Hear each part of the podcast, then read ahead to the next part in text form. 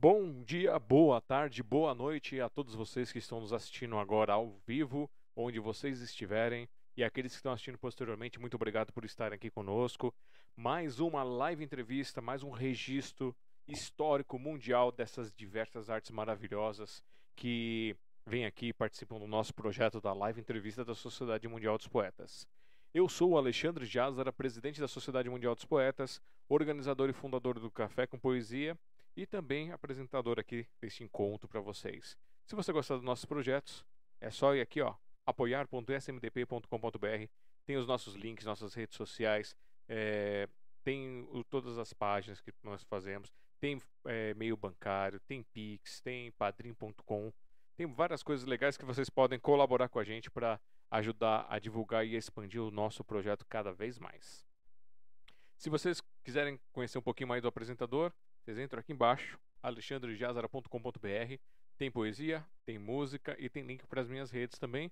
Se você cair no meu canal do YouTube, prepare-se para entrar no mundo paralelo, onde tem comida, tem música, tem pensamentos, tem poesia e outras loucuras más.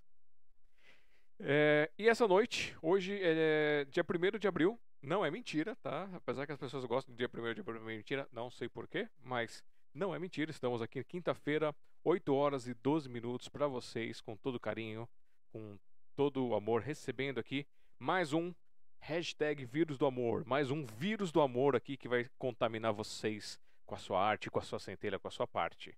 Trazendo aqui para vocês, nessa noite, quero convidar para entrar aqui com a gente. Deixa. Ih, eu coloquei só a foto dele, vocês vão estranhar, peraí. Ah, eu vou ter que configurar. É, eu tenho que configurar. Esqueci de configurar a câmera dele, gente. Eu sempre esqueço alguma coisa, né? Mas também, pontualmente atrasado, vocês querem o quê? Tem que esquecer algo. então, eu vou segurar mais um segundinho vocês. Espera aí, que a gente tem que fazer atenção. Senão não tem graça. Pegar aqui, pegar aqui. Um corte rápido ali. E já jogamos aqui no cantinho. Esticamos sobre a foto. Boa noite. Tudo bem contigo? Tudo ótimo, um prazer estar aqui com vocês. Obrigado pelo convite. É, Para quem não conhece o Malden, é, as suas artes são canto e um outro projeto que ele tem que fala sobre viagens, cultura e outros assuntos o pessoal hispânico que ele vai trazer pra gente aqui essa noite. E tem mais umas artes também escondidas que vocês sabem, né? Que eu tenho a hora do Indiana Jones que eu desenterro aqui as coisas. Quem quiser conhecer os trabalhos dele, pode ir lá no Instagram, arroba maldenm. Então é A-M-A-U-D-O-D-E, né? Nossa, não sei mais ler, gente. Desaprendi a ler, peraí. Então é M-A-U, D de dado, E de elefante, N de navio, M de macaco, e você joga é, esse nome Malden M no Instagram, você vai encontrar o perfil dele como artista e o seu projeto de viagem, seu projeto destinado aí ao público hispânico, vocês encontram lá no tá na descrição aqui que eu, eu encolhi aqui. Não, não, tá aqui, tá aqui em cima. Tô, peraí. Não, tá aqui mesmo. É o arroba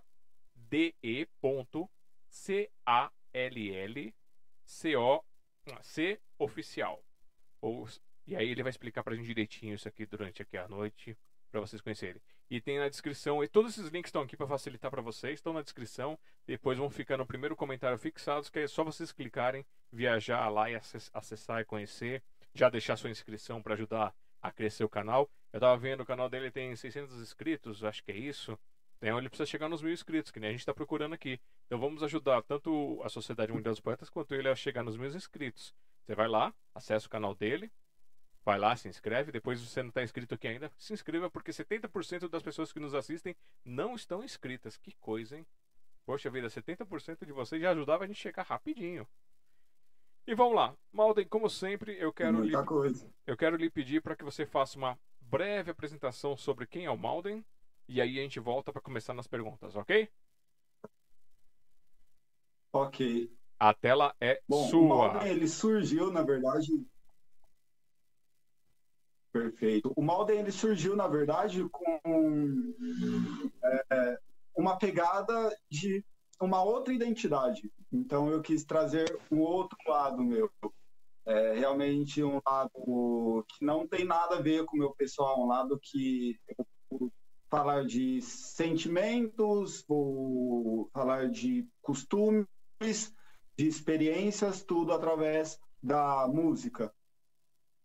Junto com isso, eu agrego também um canal de viagens. Então, com esse canal de viagens, é algo mais particular, algo mais meu lado pessoal, é, onde a galera consegue encontrar realmente é, o meu ser como eu realmente sou um pouco fora dessa pegada artística.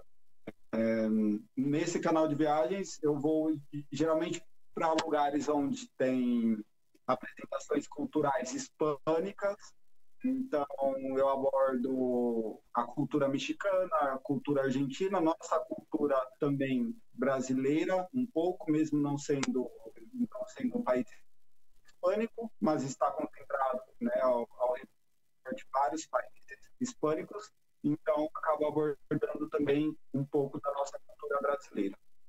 É, agora, no final do ano de 2020, foi a primeira viagem que eu fiz com o canal internacional, então eu consegui produzir conteúdos na Colômbia para o Decage, e enfim, foi magnífico. Esse projeto, voltando ao personagem Malden, é, esse projeto musical, eu fazia muito tempo que eu queria me trabalhar com isso, trabalhar com música. Só que é um processo complicado, às vezes surgem obrigações daqui, obrigações dali, a gente não consegue conciliar. É, eu já tinha algumas composições, inclusive das músicas que eu lancei agora esse ano, é, eu já havia composto, e, e por fim, esse ano eu realmente consegui ir para o estúdio, gravar, tem uma galera também que é, me dá um suporte com guitarra, que é o Dante, o André na bateria, o Ancestral no estúdio, e o Beto também com teclado, violão, enfim, então é uma galerinha bem bacana é, aí envolvida nesse projeto. Maravilha, então vocês tiveram aqui um, um gostinho, assim, uma, uma gotinha no copo para vocês começarem a experimentar o Malden. é, eu estava falando aqui que você se tornou oficialmente né, o vírus do amor, porque esse é o nosso projeto para que as pessoas peguem essa tag e usem nos Sim. seus projetos para que essa a, a, a arte né, em si, com música, com dança, com poesia, ela se integre. E para que ela se integre, ela precisa de uma tag nas redes sociais. E por que não um vírus do amor? Já que a gente tem um outro vírus fazendo coisas ruins, vamos fazer um vírus então que se espalhe e que seja maravilhoso para todo mundo. Com certeza. É, é, essa pegada mesmo, a gente leva a arte. E a arte, ela hum, trabalha com a nossa criatividade, né? Ela possibilita a gente alcançar outros, outros caminhos, facilita a nossa vida, deixa a vida mais leve. Com certeza, ela, ela abre possibilidades, né? Ela abre horizontes e sempre você acaba tocando as pessoas de um jeito ou de outro. E às vezes de formas que a gente acaba nem imaginando, né, Exato. com o nosso trabalho. Exatamente. É, você está falando de, de onde hoje? Eu estou em São Paulo. São Paulo, beleza. Uhum. É porque você, você fala do, dos passeios, da cultura hispânica, tudo. Eu achei que tava, está, estava em algum país aí hispânico. Não, para para você ter ideia, eu ia voltar da Colômbia em janeiro e eu, eu, tive que voltar em dezembro porque estava esse impasse de aeroporto fecha, aeroporto não fecha, fecha, não fecha. E eu fiquei realmente com medo do aeroporto fechar e eu ficar preso lá na Colômbia. E hoje o aeroporto, os voos Brasil-Colômbia estão realmente fechados. É, uma semana depois que eu voltei, eu voltei no dia 4 de dezembro para o Brasil, e na próxima semana os aeroportos, aeroportos realmente fecharam, né? É, da Colômbia para cá. Eu acabei ficando três meses lá e foi uma experiência magnífica. Mas hoje eu estou em São Paulo e estou evitando sair também, porque sair com essa pandemia é uma canseira. É, tem a canseira, também tem o negócio do, dos riscos, né? Muita preocupação, você tem que se cuidar, e vários procedimentos, várias coisas, que a gente espere que as pessoas entendam que esses procedimentos, não pelo vírus, mas que existem pessoas nesse mundo que não têm condições de fazer nem o básico, que é lavar as mãos, quer tomar uma água, quer, quer se banhar, quer tratar do seu esgoto e talvez isso toque as pessoas, né? elas acordem para isso, parem com o time de futebol, parem com as idolatrias e olhem para o povo, povo pelo povo. Exatamente, Alexandre. É, é, muito complicado, né? A gente conseguir colocar as coisas é, em ordem, a gente querer que a pandemia se amenize, enquanto a sociedade como um todo não colaborar e fazer um pouco de esforço, né? Porque às vezes a gente vê que tem um esforço de uma parte, de uma porcentagem e outra porcentagem não. E quando essa outra porcentagem começa a fazer esforço, a que estava fazendo acaba desistindo. Então vira um, um ciclo é, complicado de se manter, né? Uhum. E aqui falando um pouquinho do Malden, eu separei aqui na biografia dele, eu fiz um, um catado de informações aqui, mas eu, eu, eu sinto o cheirinho que falta algo. Ele, aqui, ó, Malden, é, que ele, ele é cantor, ator, e divulgador da cultura para o público hispânico sobre cultura, viagens e conhecimentos gerais. Eu digo ator por quê? Porque aqui na biografia dele ele colocou aqui pra gente, ó. É, estudo canto, é, estudou canto no Conservatório de Mauá aos 17 anos, ok. Teatro aos 18 anos da Fundação de Artes de São Caetano do Sul. Então já peguei o ator ali escondidinho da gente. E aos 23 estudou comunicação social e aos 29 se formou em recursos humanos. No final de 2019, ele iniciou o canal De La Calle. É isso? É DKG. DKG. É, eu ainda... Isso. Meu, meu, espanhol é complicadinho nessa parte. Eu, ach, eu achava que os dois L's era, era com som de LH, mas não, é com, com esse som meio de J, não é isso? Isso, exatamente. Tem o som de J, os dois L's. O NH é o N com acento com o tio, né? Então fica o nosso som NH, mas dois L's é o J. Eu, eu, eu não sei porque eu tinha a impressão que era, um, que era som de LH. Aí eu errado, ó. mas assim que a gente aperfeiçoa. Mas também não. Normal, né, Alexandre? é algo muito é, diferente, né? Uhum. Que pra gente aqui no Brasil não existe. Então é totalmente normal. E é, vamos pegar então, já que a gente está falando aqui do, dessa experiência idiomática, né? Você, você, você tem é, dentro da sua família ou dentro da sua vida essa parte de espanhol ou você foi atrás para começar a viver? Como é que foi essa pegada aí com o mundo hispânico? Eu fui atrás. Na verdade, eu não consigo te dar um motivo, mas eu sempre fui fascinado pelo espanhol. Então, eu escutava canções, eu é, assistia algum programa, e se era hispânico, aquilo me prendia muito. É, prendia muito a minha atenção. Tanto que quando eu comecei a estudar espanhol, foi conta própria. Eu estudei três anos, me dedicando, assistia programas é, de outros países pelo YouTube, então assistia online, é, assistia séries. Quando foi em 2016, eu fui para a Argentina, passei um tempo lá, consegui melhorar um pouco o espanhol, voltei para o Brasil e fiz a inscrição em um curso de espanhol, fiz todas as provas e saltei para o último módulo. Então, eu fiz um ano de espanhol por conta do para ter o certificado e, e, enfim. E logo após eu comecei a me dedicar ao becagem. E, e eu sou realmente apaixonado. Hoje é, eu trabalho em uma empresa que uma empresa para uma empresa argentina então, eu consigo, inclusive, utilizar o meu espanhol diariamente no, no meu trabalho. Né?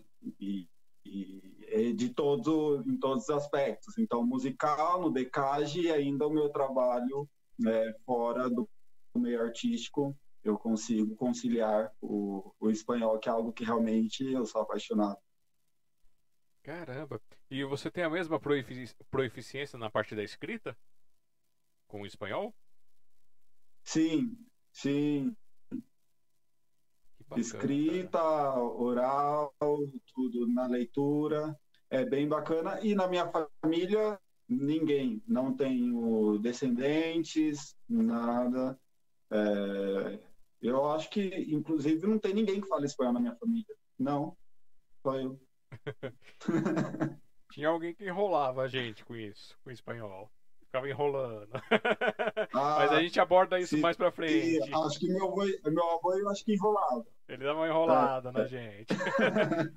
Vocês vão saber mais pra frente quem, quem é esse é... Bom, vamos lá. É... O que te... você, você foi pro conservatório, né, para poder é, cantar ou você queria aprender também outros instrumentos? Como é que foi essa pegada assim? Qual foi o seu foco? Não, em questão de instrumentos, não. Eu no conservatório era mais para é, conseguir aprender algumas técnicas mesmo, aprender a trabalhar com a voz, afinação. Então fui com esse objetivo, né? De instrumento no conservatório, na época do conservatório, eu não tinha não tinha interesse ainda, né, para aprender a tocar um instrumento. Depois, eu lembro que eu não lembro mais ou menos quantos anos, eu acredito que em torno dos 20 anos, eu tentei é, aprender a tocar violão. Inclusive, eu fui para um curso, eu fiz uns quatro meses, e aí meus dedos começaram a doer demais. Eu falei, não, não. É... Mas o... o... o, violão, quando você foi aprender a, tro... a tocar, você foi aprender a... É, com nylon ou com aço? Com. Eu, eu acho que era com aço, Alexandre. É, para você, pra você saber. A minha memória a... não falha, era com aço. É, as, três, as três cordas de baixo, elas são metálicas quando é aço. E quando é nylon, ela é um nylon mesmo, parece um, uma, aquelas linhas de pesca bem grossinha, né? Uhum. Então, é, é, talvez. Provavelmente era aço, tá? Ah, então foi, talvez seja por isso que você não conseguiu ter um pouquinho mais de intimidade. Porque aço não é para todo mundo, a corda de aço. E, e a de nylon ela te permite, além de ela ser mais macia para tocar, ela faz uma, dá uma machucadinha no dedo, tudo, mas é bem menos do que é, do que é de aço. Você consegue fazer umas outras coisas, né? E para quem gosta de, de cultura hispânica, ter um, um violão com encordoamento de nylon tira umas melodias doces maravilhosas. Sim, o violão eu já tenho, né? Só falta a, a vergonha da pessoa para aprender a tomar, a aprender a tocar. Né? Experimenta então trocar o encordoamento, é só tirar e colocar o de nylon. Só é, de aproveitar e falar para vocês que estão assistindo, se vocês têm cordão de nylon, não passe para aço, a menos que ele seja tenha sido feito para isso, porque a estrutura do cordão de do cordão do violão de aço, ele é diferente da estrutura do violão de nylon. A, a o madeiramento, a pegada é diferente. Você consegue colocar aço no é, nylon no aço, mas você não consegue colocar aço no nylon, senão você vai fazer assim, vai quebrar o violão. Alexandre dando aulas. é minha área. Mas aí, põe, é, experimenta. Você é baratinho, é baratinho um conjuntinho de corda, troca e vê. De repente pode ser que você goste de tocar. Ou você pode fazer que nem alguém que eu conheço aqui, Sim. que eu não vou citar o nome, que é a Eva. que eu mandei fazer um violãozinho para ela. Mandei um luthier fazer, tudo bonitinho, pôs cordoamento, essas coisas. Que ela falou que queria aprender a tocar violão. Aí pegou o violão e deixou, deixou no canto lá, porque ela não se deu bem, não conseguiu fazer as posições. Aí um dia eu montei o meu teclado, tava aqui brincando e fazendo, tirando um, aquelas, aqueles solinhos, fazendo umas coisas assim. Ela, ah, deixa eu ver como é que é, me mostra. Aí eu mostrei pra ela, aí ela tava ela lá. Depois eu falava mais nada, ela já tava tirando o solinho que eu tinha ensinado. Quer dizer, o teclado era mais prático para ela. E tem isso, às vezes as pessoas acham que é, que, que é um violão, mas de repente você vai para um teclado, você faz uma harmonização ali e é melhor, é, é o que se apaixona. Então tem que aproveitar, experimentar, experimentar Exato. os instrumentos. Tem que, tem que se arriscar, né? Ontem eu estava vendo um documentário sobre como o cérebro cria e, e falava muito dessa questão da gente se arriscar e de perder o medo do o perder o medo de errar, né? Então, às vezes a gente fica tão preso, ai, mas se eu fizer isso não der certo, então vai e faz. E se fracassar, você tenta de novo ou então tenta outra coisa, mas se arrisca. É isso aí, tem, a gente tem que se arriscar mesmo. E vamos dar boa noite aqui para quem, quem já deu oi no chat. Se você quiser mandar um oi, se você quiser mandar uma frase, se quiser mandar uma pergunta pro Malden, você entra aqui no chat no YouTube, youtube.com.br Sociedade Mundial dos Poetas, se você não estiver por aqui assistindo agora, e aí você escreve no chat. Quem mandou um oi aqui para você foi a família Lima. Escreveu: Da hora, Malden, só som top. Ah, ah é o, esse é o André, ele, ele na canção He Venido para Charlar de Amor, ele que entra cantando, foi uma parceria minha do AND e do Ancestral. E que são pessoas que sempre estão comigo e sempre estão me auxiliando, a gente caminha junto. É, cada um tem o seu projeto separado, mas cada um consegue dar um apoio para o outro. Né? E isso é bem bacana, a gente consegue desenvolver, desenvolver muito, muitas coisas é, é, além né, do que a gente poderia imaginar. É, tem aquela magia de, dos músicos, né? Quando eles se juntam, eles começam a fazer uma coisa, daqui a pouco entram numa sintonia que um pensa, o outro toca, o outro faz negócio, faz uma harmonização que você nem sabe de onde veio.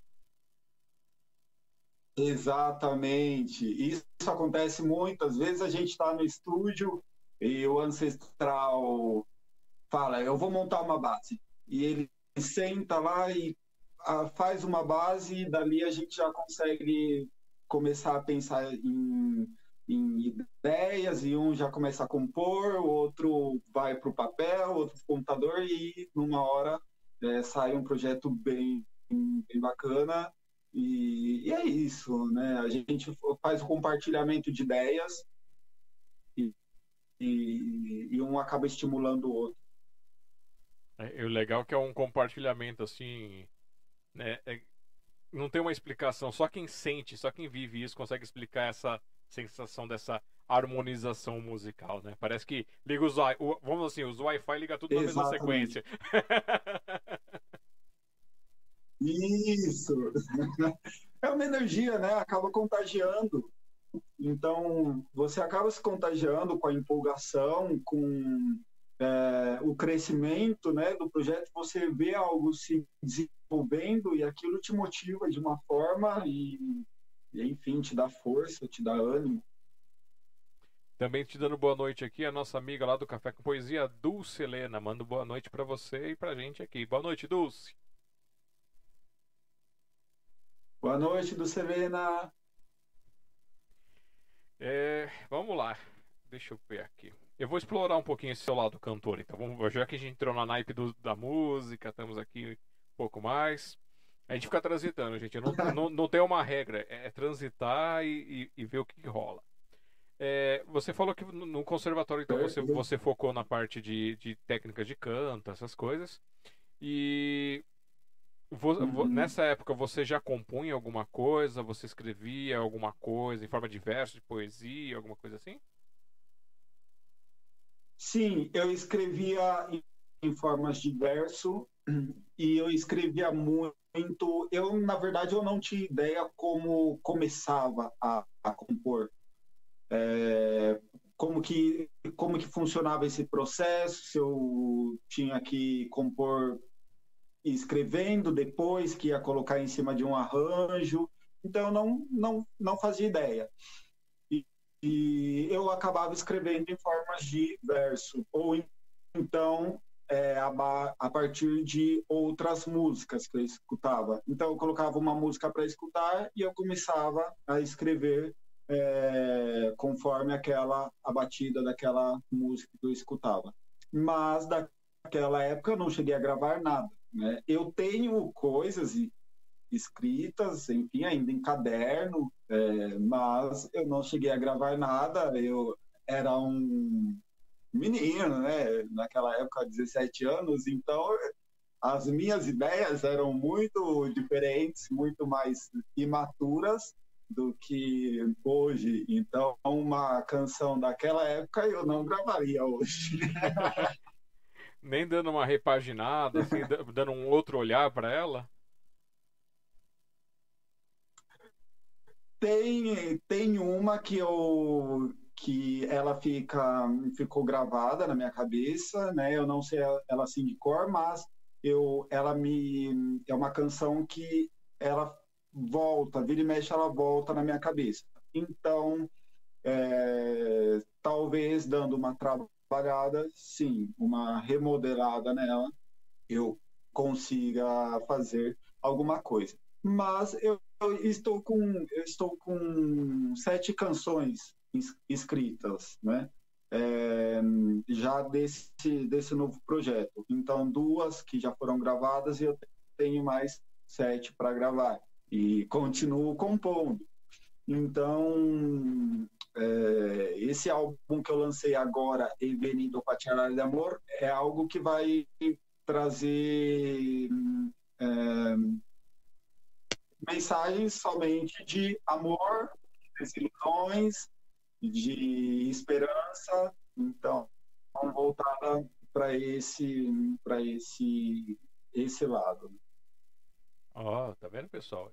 Realmente um vírus do amor, focado no amor, no para que o mundo precisa um pouco mais disso, né? De repente encontrar alguma coisa a mais aí.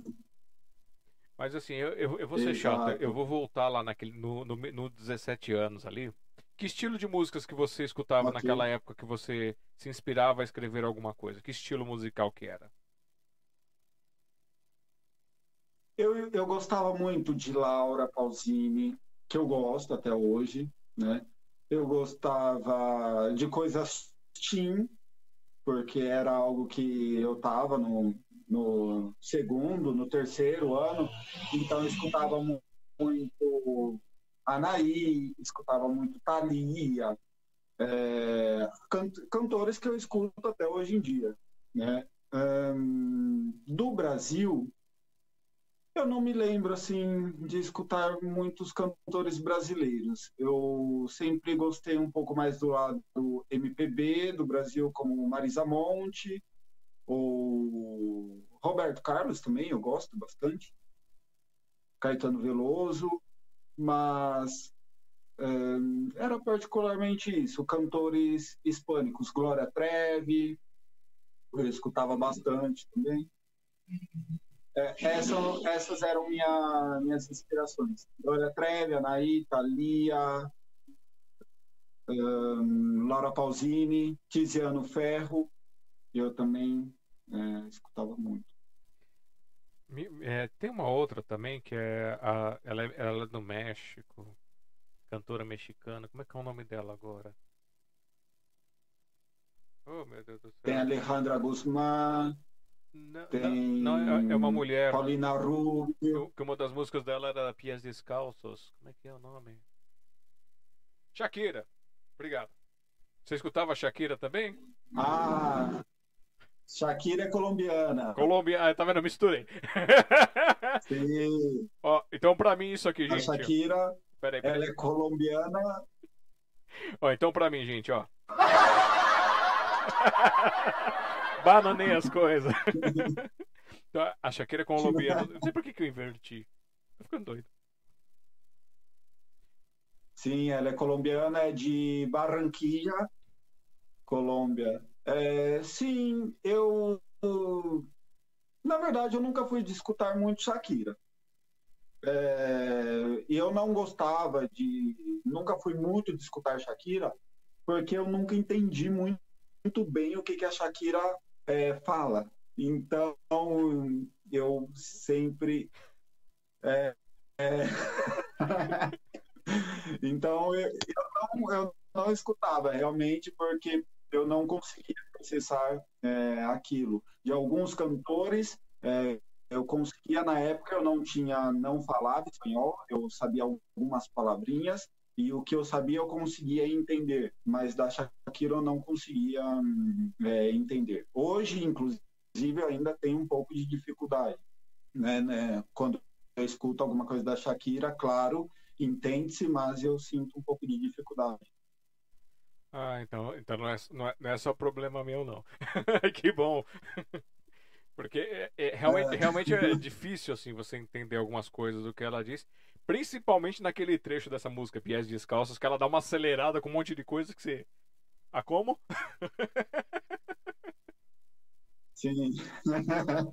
Sim. É, é, eu, eu não sei se é o acento da região, mas eu acredito que não, porque eu tenho uma amiga que inclusive mora aqui em São Paulo, ela é de Barranquilla também, colombiana, e o espanhol dela é super fluido, eu entendo perfeitamente quando a gente conversa, inclusive eu a conheci no Memorial da América Latina, no Bicentenário Colombiano teve, em 2019, isso, em 2019, e super fluido. Eu acredito que é a maneira mesmo da, né, que a Shakira se coloca para cantar, porque quando ela dá alguma entrevista, é, eu consigo entender perfeitamente, é só no momento da como cantora. Ah, bom, é, também tem o negócio do dialeto, região. Aqui, aqui mesmo no Brasil, né? A gente muda, às vezes, de uma cidade já muda um pouco a forma que as pessoas Sim. falam, essas coisas. Tem essas diferenças também. É, Antes, é, você conhece. A, a, agora eu tenho certeza que é mexicana. Eu tô errado, quer ver? Maná. Eles são, eles são do México, não são? Ou eu tô errado de novo? Maná, sim. É mexicano, são mexicanos. É uma banda mexicana. Sim. Conhece eles? Sim, claro, tem o super sucesso deles, Lábios Divididos, Lábios Divididos. Um, tem outra canção também bem conhecida deles, que agora me fugiu o nome. Como que será? É, é uma super banda. Assim. Como que será? Qual? Como que será? É. Essa foi... E, isso, é, exato. É que, é que eu tenho um problema. Eu, eu quando conheço a banda, eu afundo. Essa música. Poder viver sem nada. É isso. Me encantaria querer-te um pouco menos. olha olha a minha banana aqui, gente. Mas é, eu, eu, assim, eu me aprofundo quando eu vou conhecer as bandas, eu vou, eu pego os álbuns, pego as músicas e vou ouvir para ver o que, que eu gosto, porque eu não acredito em música uma música só. E infelizmente, Manaus eu gosto de todas. Sim. acho que é, só tem umas três, quatro que eu acho mais ou menos, mas eu, eu acho fantástico a melodia, as mensagens. E eles têm as pegadas do álbum, cada álbum tem uma mensagem em si que eles querem passar. Exatamente. Vada é formidável. Eu também gosto bastante é um ritmo é, muito agradável de se escutar, a voz deles também é bem agradável, tem uma harmonia muito boa. É, e, e, as letras, né, as composições também são muito bonitas, tem um, um sentido, uma mensagem, isso também é muito importante na música. Com certeza. Mas agora então eu fiquei curioso. Você falou que, o que você me falou que você escutava, aí você fala de composições imaturas, eu já achei que era uma coisa meio. Você escutava uma coisa meio rap, aquelas coisas mais. Que as pessoas. O pessoal. Teve a época, né? Anos 90, eh, anos 90, anos 2000, que era o negócio do rap, que era o negócio do, das pessoas, dos maus, essas coisas. Aí você tinha a galera, o rock, você tinha os raps e os pagodeiros. Era mais ou menos a tríade, assim. Sim. Mas quando você fala imaturo, então você fala das Não. ideias da escrita ou, ou as mensagens que eram uma mensagens é, mais negativas ou mais políticas? Como é que é isso? Não, o que eu digo imaturo era realmente é, baseados no, no meu eu daquela época, Então, de acordo com as minhas experiências que eu tinha, eu acabava escrevendo alguma coisa e por eu ser um garoto de 17 anos, então eu acabava escrevendo é, coisas às vezes que não que eram mais uma fantasia do que, do que um, uma mensagem mesmo. Então algo um pouco mais fantasioso, mas não é, é, não pelos estilos que eu escutava, mas sim pela forma com que eu, pelas minhas experiências. É, mas eu, eu, acredito que se você der uma olhadinha assim, você, no futuro, assim, quem sabe você olha aí, você consegue, ah, isso aqui eu consigo é, trazer essa mensagem de uma forma melhor, assim, de uma, uma forma harmoniosa. E por você escrever assim, você Sim. também se aventurou, você se aventurou no lado da poesia ou no lado do filosófico, alguma coisa assim? Hum, não, não, ainda não. É, já eu, eu tenho essa ideia, eu tenho essa vontade. Às vezes me vem umas coisas doidas assim na cabeça, sabe? Nossa, eu tenho que escrever isso, eu tenho que escrever umas poesias, mas é muito difícil conseguir administrar tudo, Alexandre. É, é, administrar o canal de música, administrar o Decade e administrar mais é, uma coisa, né, que seriam as poesias e o meu trabalho também, é, pessoal. Então seria muita coisa é, pra, para conseguir fazer. Não, eu entendo. Talvez futuramente Sim, mas por momento não. A vontade existe, mas o tempo por momento não, não permite. Aqui, ó, seu amiguinho para você guardar os pensamentos. Pega ele assim, ó. e... você pega ele aqui. Às ó. vezes de madrugada, bloquinho de nota no celular. Ah, mas no, é, eu vou te dizer uma coisa, quem escreve, quem escreve poesia, quem escreve música, às vezes, assim, escrever no celular é legal, no computador, flui tudo, mas tem hora que você, de, de onde você Sim. tá, a caneta e o papel é uma outra experiência. Sabe aquela energia do, do, do que a gente estava falando, dos músicos, essas coisas? A caneta e o papel é uma outra energia também Exato. que você coloca. Que de repente, tipo, ah, não vou fazer isso agora, mas você guarda aquela ideia para o futuro. Você pega lá, ah, uma poesia me inspirou, escreveu. Porque daquela poesia pode sair uma música, pode sair um texto, pode sair outras coisas maravilhosas. Por isso Sim. que é bom sempre deixar um caderninho do lado.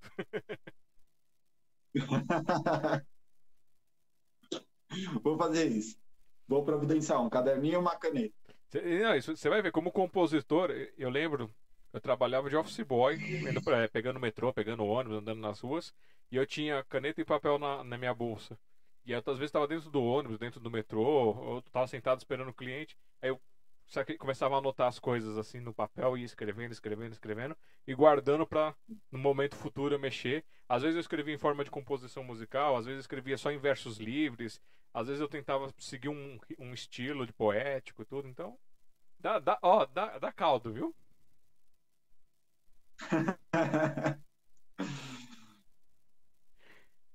é, também dando boa noite aqui, ó. Cristiane Santana, parabéns Alexandre pela entrevista. Realmente o Malden trata de amor o que o mundo precisa. E, e o Yong Ba escreveu O Brabo. O Brabo. ah. Obrigado, Cris. Obrigado, é, o Yang, que é o jovem ele também é envolvido no nosso projeto. A Cris é, é minha mames.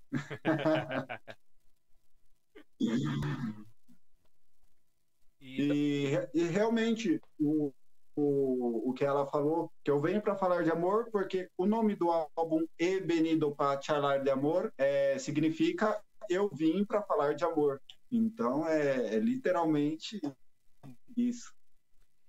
Também temos aqui dando boa noite para você a Karen Gama, Rai Gama, família Gama em si, que é um, é um perfil só, mas tá todo mundo assistindo junto, dos pequenininhos aos Sim. papais. Obrigado, Karen. Olá. E o Bruno mandando aqui. Salve! Foi difícil lançar o primeiro som? Aí já vem com uma pergunta aqui, então vamos lá. Oh.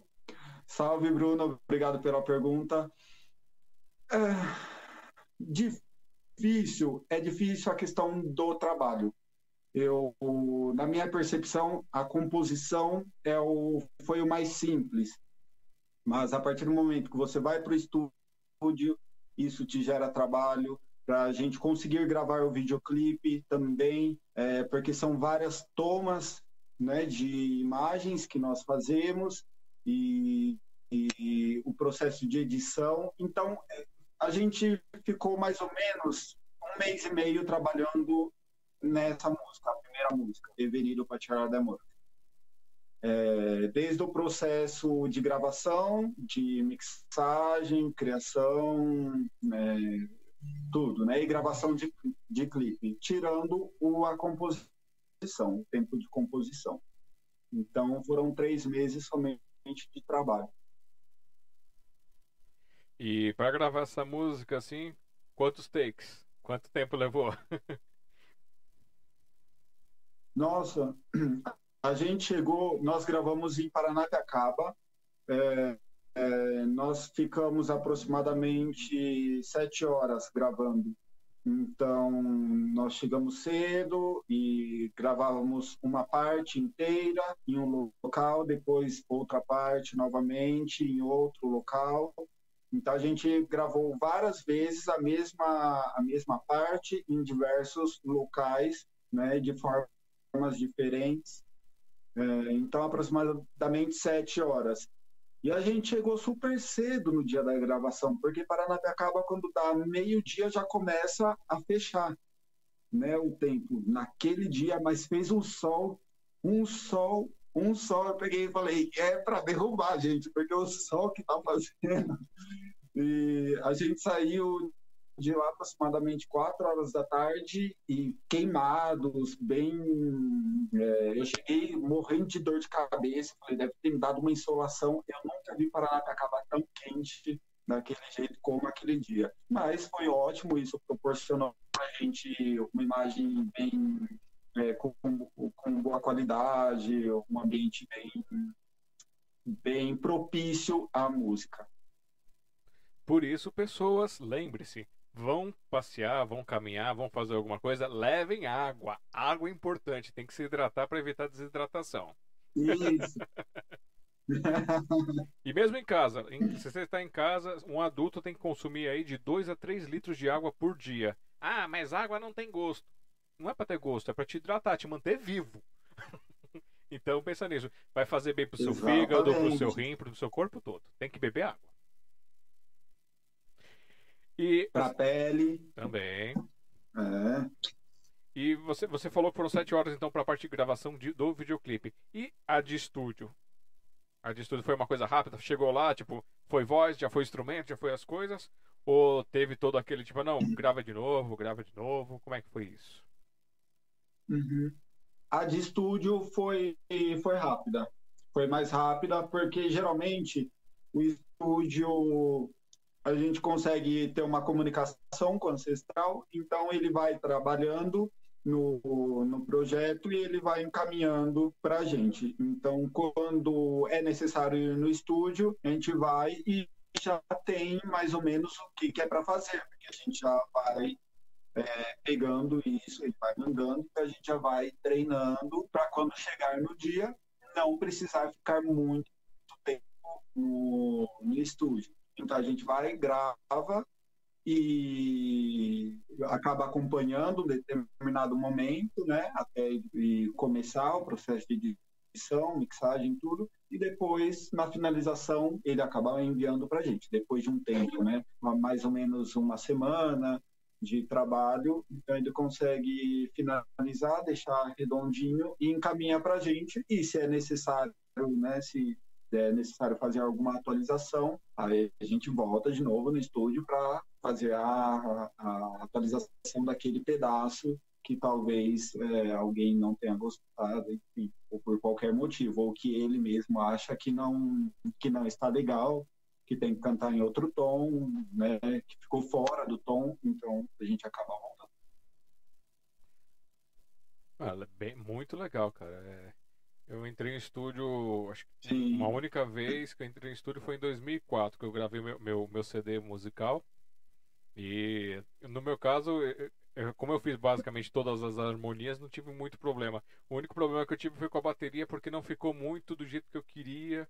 E a pessoa ela pegou a música de um dia para o outro para fazer os arranjos. E assim, ficou um resultado bacana, mas eu acho que ainda. Hoje eu escutando, eu falo assim, ah, podia melhorar isso, mudar aquilo, aquela coisa meio. meio de músico crítico.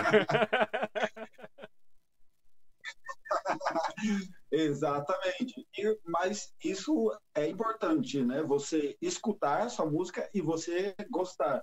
Eu não tenho pressa. É, se eu vou no estúdio, eu escuto, eu não gosto. Na semana passada mesmo eu fui no estúdio, é, eu já tô com a base toda feitinha que o Beto fez, a base do piano, então já estava com ancestral e isso. Eu fui no estúdio, gravei e na hora de que a gente estava arrumando a música, eu falei pro ancestral, não tô gostando. Ele, mas por que eu falei, não tô, não tô gostando, isso não tá encaixando. Vamos fazer assim, me manda essa música, eu vou escutar mais ela para ver se ela cai no meu gosto, se ela não cair, a gente não lança ela agora, eu vou remodelar, vou pensar em outra coisa, a gente parte para outra. Então, é, é, é, é, assim, né? Trabalhar com a música, a gente tá propício a essas, essas coisas. com certeza. Temos aqui no, no chat também o Ancestral mandando um salve. Ah, estávamos falando dele agora. Olha ele aí. e o Tarsis Lima escreveu: Bebam água. Boa noite, Tarsis. Boa noite, Ancestral. Abraço, obrigado. Eu tô bebendo água. Boa noite, Ancestral. Valeu. E é Thales, né? Boa noite, Thales. Não, tá Tarsis Lima. Tarsis. Boa noite, Tarsis. Estamos bebendo água. Ah, olha só, estão querendo te colocar numa fria aqui pelo jeito, hein? O Família Lima escreveu aqui, ó. É, pedi para ele fazer a dancinha do Pangaré. Que história é ah, é essa? Para!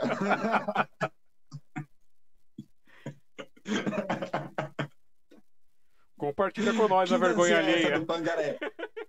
Eu não sei. Eu não tô sabendo dessa dancinha do pangaré, não. Já tô fazendo, ó.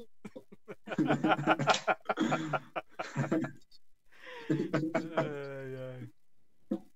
Boa noite também, Rosane Cartagenes. Obrigado por estar aqui com a gente. E a Cristilane Nigro. Boa noite para você. Boa noite, Cristilane. Boa noite. Eu não estou vendo o chat, gente, mas boa noite, porque acho que para mim não aparece, né? Não, não, mas... não, não, aparece aqui. Fica aqui só para mim na tela. Boa noite. Para quem o Alexandre falar boa noite, boa noite. é... Deixa eu ver aqui. Cristiane, Rosene. É... Ah, ele mandou aqui, ó, o, o, Família Lima. Brincadeira. Meu, vocês, vocês fazem brincadeira, a gente tem que compartilhar, tem que fazer aparecer. Claro, exatamente. Tem que compartilhar a brincadeira. Todo mundo quer saber. É, não mandou, não mandou falar, vai pagar vergonha ali, todo mundo junto. e. Exato. Você falou que você, é, você falou que tem sete músicas que você tem a intenção de fazer lançamento para esse, esse álbum ou, elas, ou esse álbum terá mais músicas? É, sim, eu quero fechar em média com 10 músicas. Com 10 músicas, mas eu ainda não tenho as 10. Faltam é, é, duas. É, fa falta uma, na verdade. E... Porque eu tenho ah, tá. sete, duas que já avancei e falta uma. Então, tá certo. E essa montagem que você está fazendo no, dessas músicas, você está criando uma historinha interligada entre elas no, no, no, CD ou elas são soltas, assim, elas não têm é, conexão umas com as outras? É, é, acabam tendo um pouco de conexão, né? Ah, porque como a gente está falando de é, questões de amor, relacionamento, desilusão, é, mentira, é, esperança. Então, no final, uma acaba ficando conectada com a outra, acaba é, aparecendo que é uma história, né? Hum. E, e são músicas que, em verdade, acabaram surgindo assim em tempos diferentes. É, a maioria eu, eu havia escrito, em, eu escrevi comecei a escrever o ano passado, em maio do ano passado.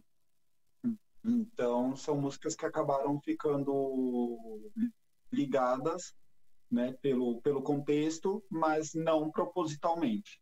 Hum, tá. Não, eu pergunto porque esse CD que eu gravei, eu fiz proposital. Eu, eu peguei das composições que eu tinha, então eu criei um ciclo que como o nome da é o nome do, da banda a ideia do projeto todo é um ciclo da vida né? Começo meio e fim. Então a ideia do álbum foi que as músicas elas elas, elas passassem a sensação de começo meio e fim tanto em ritmo tanto em melodia tanto em história para poder dar esse esse arco todo então. E é meio, meio que um The Wall da vida né? O The Wall é aquela história né? Sim. né do começo ao fim tanto que os caras fizeram filme. Exatamente desse, inclusive desse projeto, quando eu lancei esse álbum, eu recebi um convite lá do México, então eu gravei uma música com um mexicano que está no canal dele, que a música se chama Melancê, e que a gente fala de compartilhar oportunidades. Então, às vezes a gente caminha, eu tenho, estou caminhando em um caminho, eu estou caminhando, obviamente que é num caminho, Arnaldo.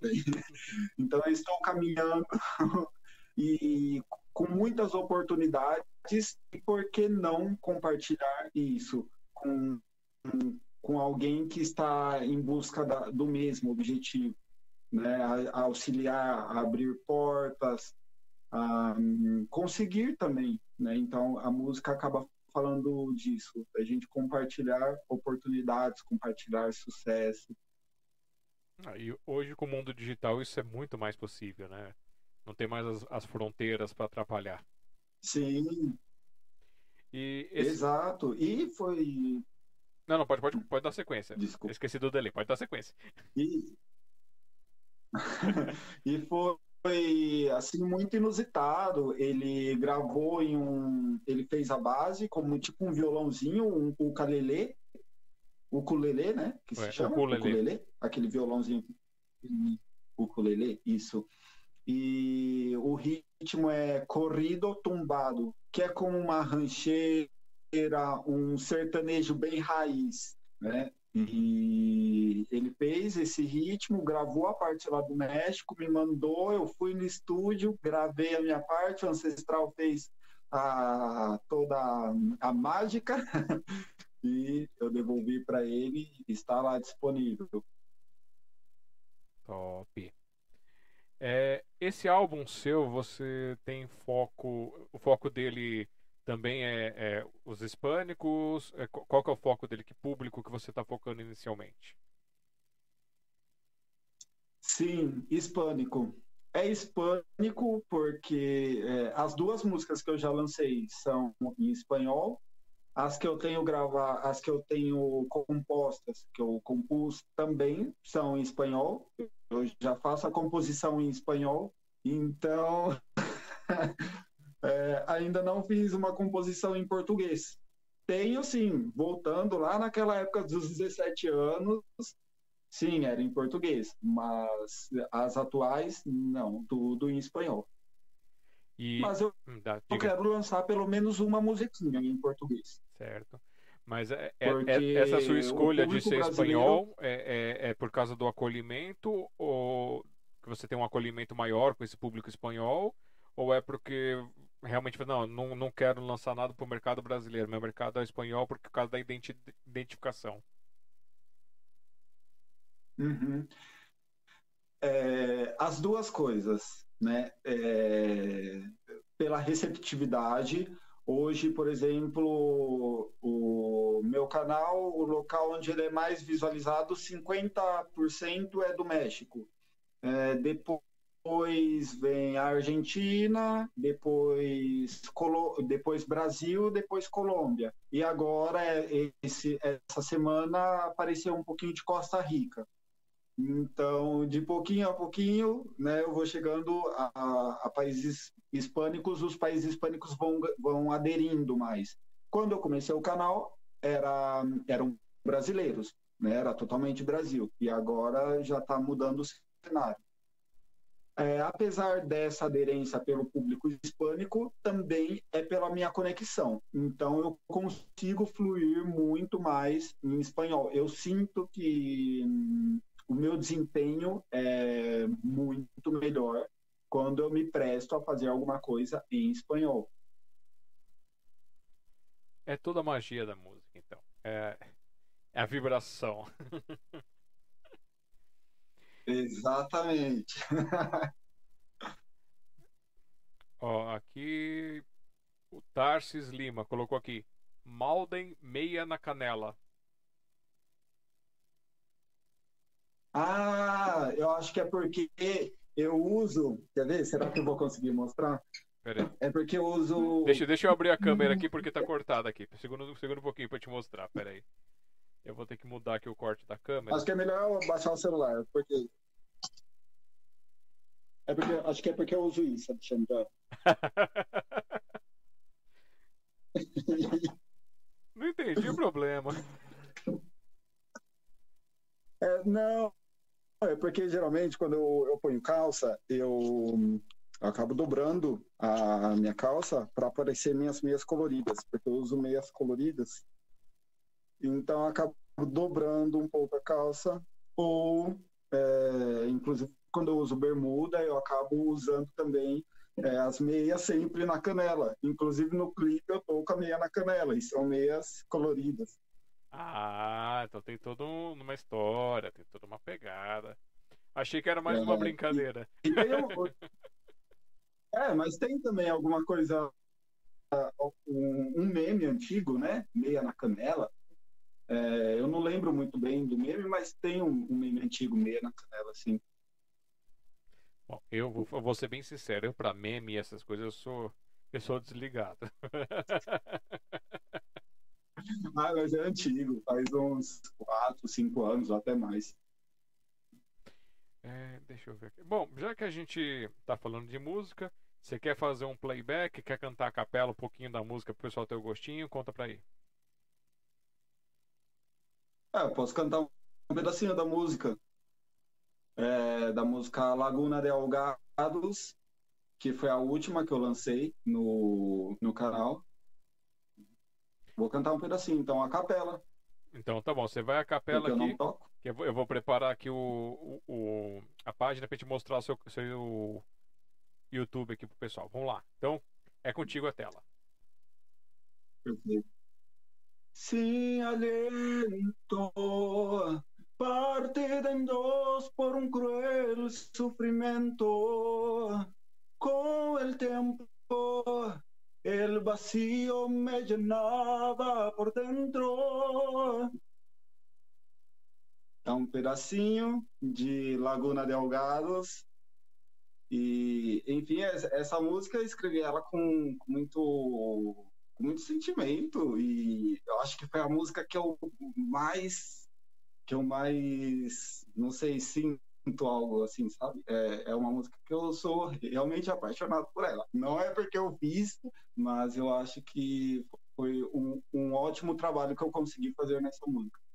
Ela vem com uma pegada um pouco de, de rock, um pouco dramático, um pouco é, blues. E conta um pouquinho pra gente aí qual é a história dessa canção. Essa canção, ela um, vem com uma história de alguém que se, que se dedica, que acredita é, em, em, se entregar realmente e, e, e, que de repente se vê, se vê como sozinha. Né? Então, você é como você fazer a, a, a aposta, é, apostar todas as suas fichas e de repente você vê que acabou perdendo todas as suas e você está sozinho, né? E buscar é, conforto em outras, em outras, hum, buscar conforto em outras, outra, me fugiu a palavra, em outras coisas, vamos colocar assim, né? Na família, é, em, em animaizinhos, é, no seu conforto, no seu lar, na sua casa. Então, é buscar o conforto nessas coisas é, para apaziguar né, uma, uma dor que, que você sentia, um abismo que você estava.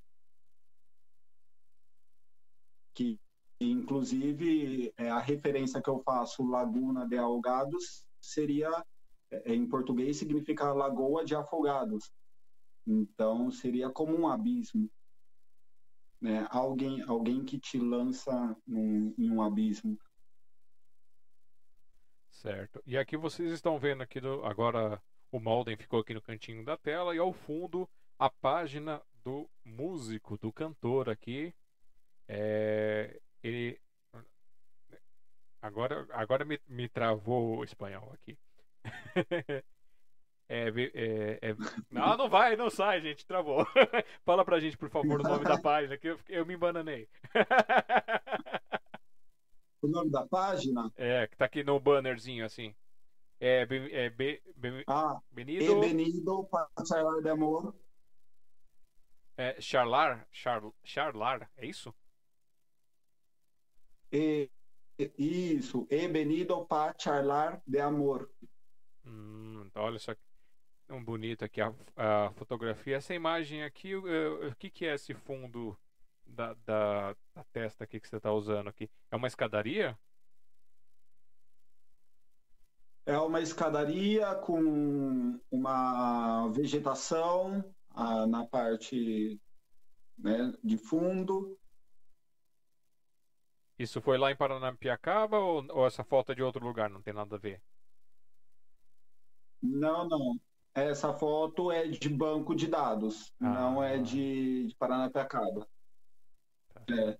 Nós temos vários bancos de dados, né? E inclusive disponíveis na, na internet, que Sim. são imagens sem direitos autorais e que nós podemos utilizar tanto o banco de dados quanto o banco de vídeos também. Né? Então existem vários sites que hum, pessoas gravam vídeos, capturam imagens e colocam nesses bancos de dados, que não é o Google Imagens, tá, gente? Não é o Google Imagens. É um banco de dados específicos é, e que através desse banco a gente consegue fazer o download tanto de imagens, de vídeos, enfim, quando é, é necessário, né? Aí o de Paranapiacaba não, foi tudo a gente que gravou. É, lembrando, gente, que esses, quando você usa o Google, ele te leva para alguns bancos de dados, banco de, de, imagens, tudo.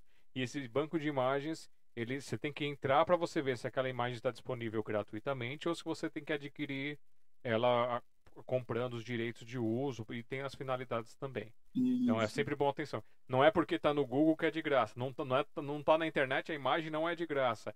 Não faz que nem muita gente faz aí. Pega o vídeo da pessoa, Exato. pega a música e coloca, copia e coloca em outro lugar. Você acaba desprestigiando o autor em vez de tá ajudando. A menos que o autor fale, pegue meu material e divulgue. Então aí é outra história. Exatamente.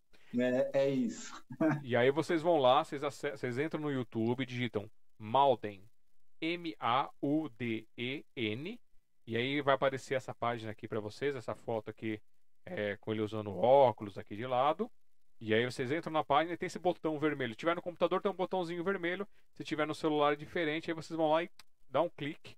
E aí ele vai. Ele tá com 81 inscritos, só com pouca gente conhecendo aqui o, o trabalho dele. E aquela coisa que eu estava falando no começo, muita gente assiste e pouca gente se inscreve, então vamos se inscrever.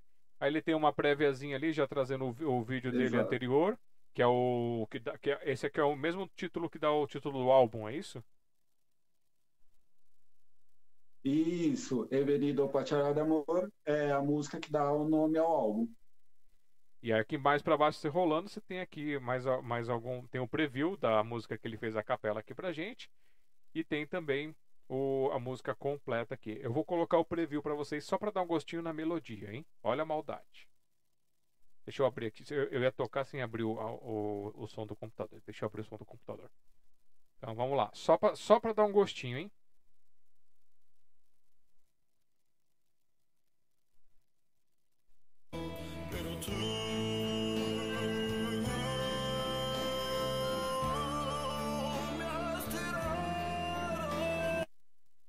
E é isso, é o gostinho. Eles mesmos já dão um gostinho para vocês. Vai lá, confere, assiste no, no canal dele para dar um.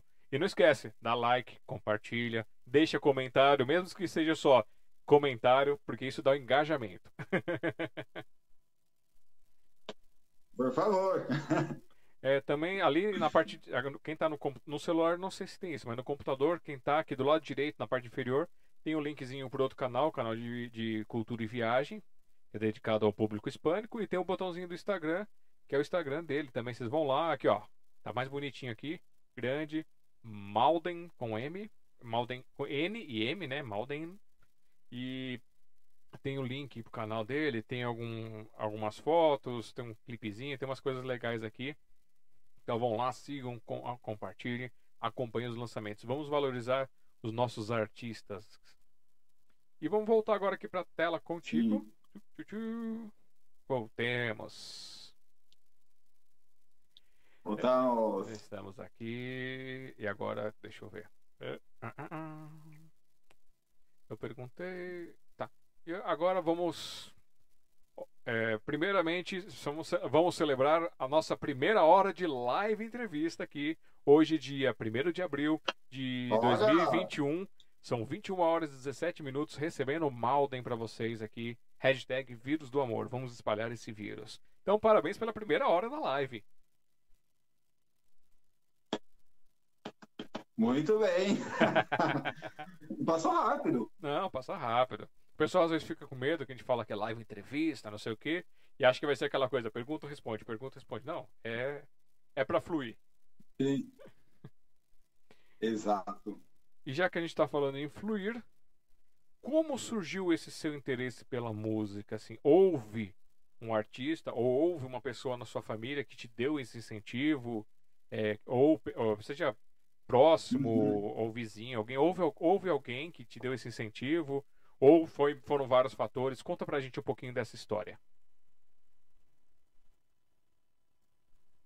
Na verdade, a vontade ela sempre existiu né? E só que muitas vezes a gente acaba não fazendo as coisas por acreditar que é, é muito longe da realidade, é muito difícil, ou ah, não, porque não vai dar certo.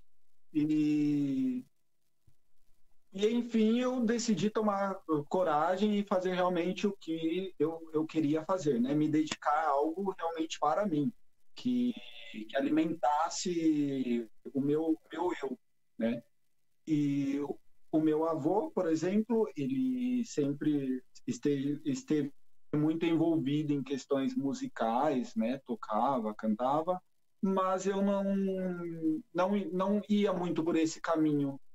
Tanto que quando eu comecei a, a realmente trabalhar com a música em si, ele já não estava mais aqui, né? Então, eu tinha algumas coisas assim na cabeça, mas ainda não tinha colocado nada em prática, realmente. E a vontade existia, mas a, acredito que o medo, o não acreditar naquele tempo era, era maior. Certo. Falando nele, ele era o nosso sem vergonha favorito. Ele tinha oportunidade, tinha espaço, sacava o violão, e cantava e tocava e mostrava arte, não importava e... se acertar, se errar, improvisava e colocava outras coisas e todo mundo acabava amando a sua arte assim. E aí, a gente revela quem é, quem é o seu Sim. avô agora ou não revelamos? Vamos deixar um pouquinho para mais tarde. É, um pouquinho para mais tarde, né? Deixa eles curiosos. eu gosto de gente eu. Mantenha aí na live, que aí mantenha aí na entrevista que já já vocês vão saber. Segura aí. Vai ser uma surpresa para muita gente, hein? Acompanhe. e será? Ah, eu acho que sim, hein? Você, esse, eu tava ouvindo é. esses 10 segundos que, que eu ouvi da tua, da tua música, com a melodia, o, o estilo de cantar, assim, me lembrou um pouco de Julio Iglesias. Esse, ah, esse momento, assim, o é. jeitão, o sentimento, nunca... assim. É. Sim, é, é, é, um, é uma forma com que eu me sinto confortável realmente de cantar, Alexandre. Eu, eu gosto de realmente explorar a minha voz. Então, é uma maneira que eu me sinto confortável, que eu sinto que eu consigo transmitir o sentimento. É, eu não me sinto muito confortável, por exemplo, para cantar um ritmo um pouco mais, é, mais tranquilinho, assim, que eu não consiga colocar muita potência na voz ou, ou mais extensão. Então, é, não sei. Né? Eu nunca fui de, de escutar muito Julio Iglesias, não. Estou sendo transparente com, contigo. Né, eu, eu, sempre escutei bastante Tiziano Ferro. Tiziano Ferro, sim, né, que é um cantor italiano. Então, é, tá ali com a Laura Pausini. Então, ele, sim. Mas o Julio Iglesias, não. Eu acho que eu não cheguei a pegar nada assim do, do Julio Iglesias muito é, muito ali com a minha época, sabe? Uhum. Diferente do filho dele, por exemplo. O filho dele, sim, eu acabei escutando bastante, que é o Henrique Iglesias. Uhum. É, mas o Rulli, não. Infelizmente, não.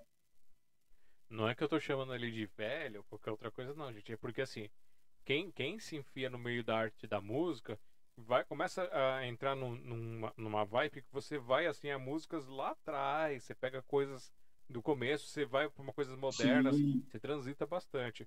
Hoje eu transito, hoje eu tenho conforto para transitar de músicas mais rápidas, mais pesadas, a músicas mais suaves, essas coisas em estilos diferentes. E isso é uma coisa que vem muito com o tempo. Esse, esse, você fala, ah, hoje eu não consigo, não sei o quê. Mas vai, pode ser que chegue um momento que você fala, não, eu me inspirei a cantar isso aqui assim. E aí aquela coisa.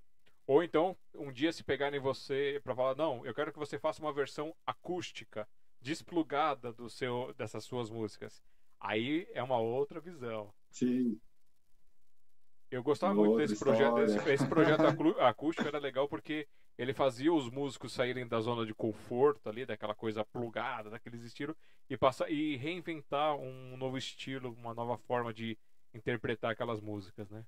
Eu achava bem, bem bacana isso. Sim. Às vezes no estúdio a gente dá uma brincada é, com violão, então a gente começa a, a, fazer alguma coisa ali, mas só mesmo na questão de, de, geralmente com cover, né? A gente faz isso com cover, geralmente não sempre no estúdio e hum, de uma forma mesmo de mais de brincadeira, de descon, descon, descon, oh, me fugiu a palavra. Desconstruir. Desconstru... Isso. Desconstrução. Distração, não, de distração, mais uma maneira de distração. Ah, uma Isso. relaxada, aquela distraidinha, aquelas coisas. Isso. Isso. É... Que agora, agora deu, deu, deu, deu branco. Eu tô lendo, eu tô com a pergunta aqui, mas não é isso que eu quero perguntar agora. Peraí. Bem, então vamos, vamos, vamos, vamos voltar assim. Tomar água. É, tirando o seu avô, que a gente citou aqui, que, que das suas artes, essas coisas, é, na sua família, é, não sei, irmãos, é, pais, primos, as pessoas assim, existem também pessoas arteiras não só com música, mas com outras artes, essas coisas? Uhum. Sim. A... O AND, que é meu primo, ele canta também, e, e, é ele que faz arranjo de bateria quando precisa, né? Ele que cantou a primeira parte do, da primeira música que eu lancei, Avenida Particular de Amor. A minha mãe, ela pinta, então ela faz quadros. Ah, inclusive esse aqui que tá aqui, foi minha mãe pinta que fez. Então ela gosta, ela, né, é, utiliza isso como um desenvolvimento para a parte artística dela. E não, acredito que, é, que são esses que acabam que trabalham com arte são esses da família sim ah eu tenho uma prima também que dança balé é, ela dá aula de balé e eu tenho uma prima também que dança tango ó fantástico tango, dá é. aulas de tango isso difícil né aqui em São Paulo é, você encontrar né tango não é tão tão simples tão fácil bem bacana Tango é uma das danças muito bonitas. Eu acho maravilhoso quem, quem consegue executá-la. Assim, é top. Sim, é bonito. É uma dança elegante, né? É, e, e bem, bem complexa também, diferente. Os passos são bem precisos, é, mas é muito bonito. Tá certo a gente explorou um pouquinho desse lado, desse lado seu compositor, que está escondidinho ali, com, com o adolescente. É, você falou que tem, tem vontade sim de escrever poesias, e eu já falei, arruma seu amigo caderninho porque vai te ajudar bastante, porque você só escreve ali, rascunha. Sim. E você já se pegou, já que a gente está falando de escrita, você já se pegou criando alguma história assim, ah, porque como você fez teatro, então, de repente você pensou, ah, isso aqui daria uma história, uma peça, ou daria um livro, um conto, alguma coisa assim? Uhum. Já, já me peguei pensando, mas isso hoje eu tenho na minha cabeça é, da mesma forma quando, como eu tinha essa questão da música. Eu, eu vejo isso hoje muito além então muito mais complexo, que realmente eu, é, é muito mais complexo. Né? É toda uma, um, todo um roteiro, então não, não são somente falas, você tem que pensar também em personagens, em cenário, e é, é uma dinâmica muito maior. Né? Eu acho incrível é, acho que seria fantástico, mas no momento não, eu não me vejo preparado ou, ou, ou até mesmo com tempo para me dedicar para realmente para isso. Porque tem projetos que exigem uma dedicação enorme, que você tem que se dedicar muito, muito, muito é, a determinadas coisas que a gente consegue fazer em um, em um tempo um pouco menor, consegue contornar um pouco o tempo, mas para um roteiro é, de teatro, um roteiro de um curta, é, te exige muito é, você precisa ter a, a, dedicação ali total e, e, que no momento, infelizmente, eu, eu, não posso, porque eu dependo também de outra, outras ferramentas, outros meios para conseguir sobreviver. Então, é algo que não, não posso né, falar, eu vou largar tudo e vou fazer roteiro. não. Não sei como é que é. Eu tenho algumas histórias de algumas coisas que eu escrevi e que eu peguei. Eu tinha ideia, eu escrevi a ideia, deu uma, deu uma folha. Aí depois de um tempo, eh, quando eu tinha uma vaguinha, eu peguei para ler de novo. Aí eu fui lá e retrabalhei um pouquinho e aí deu, aí foi crescendo, crescendo. Hoje já deve estar tá com umas Sim. 60 folhas e ainda não está no ponto. Exatamente. É muito tempo, é um trabalho árduo, né? De, de você se dedicando ali, além de ser um, um trabalho árduo, é, a longo prazo, a longo prazo, porque a gente não está ali naquela dedicação 100%, você acaba fazendo uma coisa aqui, outra ali, né? então é, é, é, é difícil conseguir entregar isso em um tempo né, que seria o, o razoável. A gente acaba tomando muito mais tempo devido a ter que compartilhar nosso tempo com outras tarefas. Ah, então você está na mesma pegada aqui, ó. Você está na pegada do Homem-Aranha. De dia trabalha e de noite vai fazer, vai salvar. é, exatamente, mas é isso. Eu trabalho durante, eu trabalho o dia todo, né? Então eu acabo trabalhando de segunda a sexta e amanhã não, porque amanhã é feriado, né? E, então eu me salvei É, e durante a noite eu estudo, eu estudo, eu faço psicologia, então é, acaba me sobrando tempo final de semana para eu trabalhar com, com música, com a questão do canal também, e, e, e é isso. É um, um tempo curto e que ainda às vezes, que quando chega a época de prova, chega a época de trabalho, ainda você tem que conciliar o final de semana com né, a, as suas atividades universitárias. Então, é, é, é difícil. A vontade tem, mas não tem o tempo suficiente. Sei bem como é que é.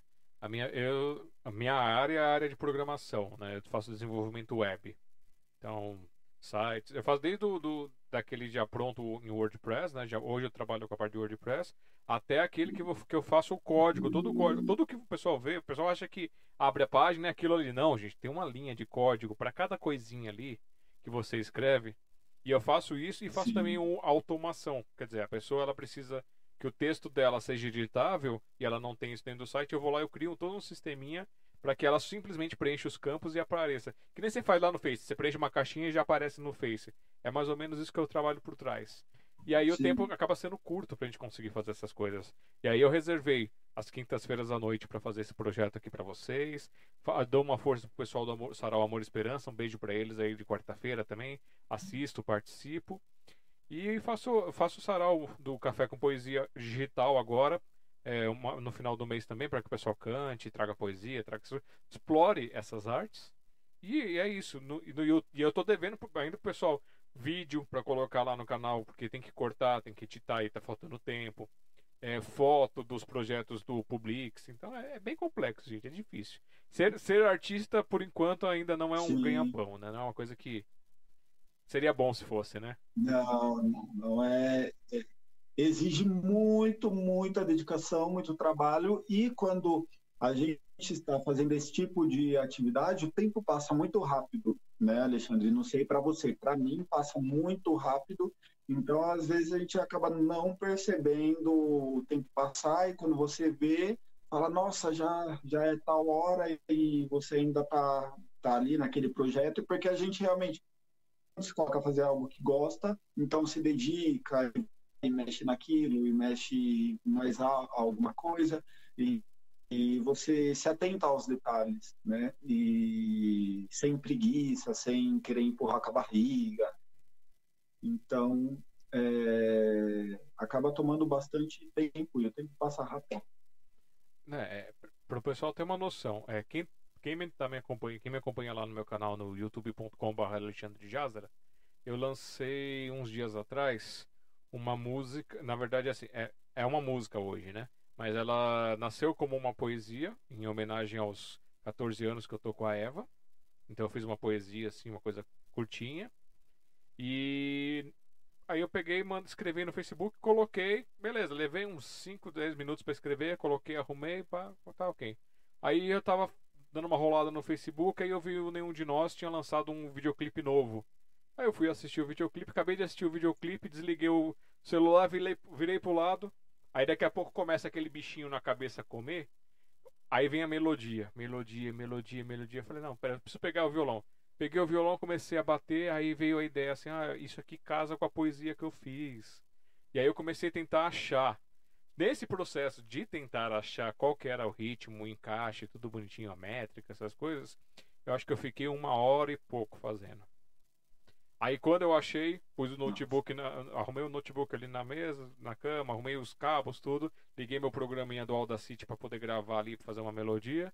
Aí eu pus o violão, fiz o arranjo, gravei, te, fiz umas 10 tentativas para escolher uma que ficou boa. E isso é um minuto e meio de canção. Eu levei acho que mais uma hora nessa brincadeira aí. Aí fui jogar a voz em cima, mais um tempo também. Eu sei que só para sair a parte da música foram umas, umas três horas. Aí eu, mand... eu peguei fiz a música, mandei para ela ouvir. E aí eu, eu falei, agora eu vou fazer o videoclipe disso aqui. Um videoclipezinho de 1 minuto e 30. Eu, era meia-noite e eu comecei isso, esse processo, acho que era 5 da tarde e meia-noite e pouco eu tava terminando de fazer o videoclipe e postar na rede social. então olha o tempo para 1 minuto e 30. É, porque vai recorte, vai edição, vai uma melhorada na imagem, tudo. Então, é, não é tão rápido, né? Quando a gente pensa, ah, é só um minutinho, um minuto e trinta, mas isso acaba virando uma hora, né? O tempo de minutos acaba se, se transformando em horas.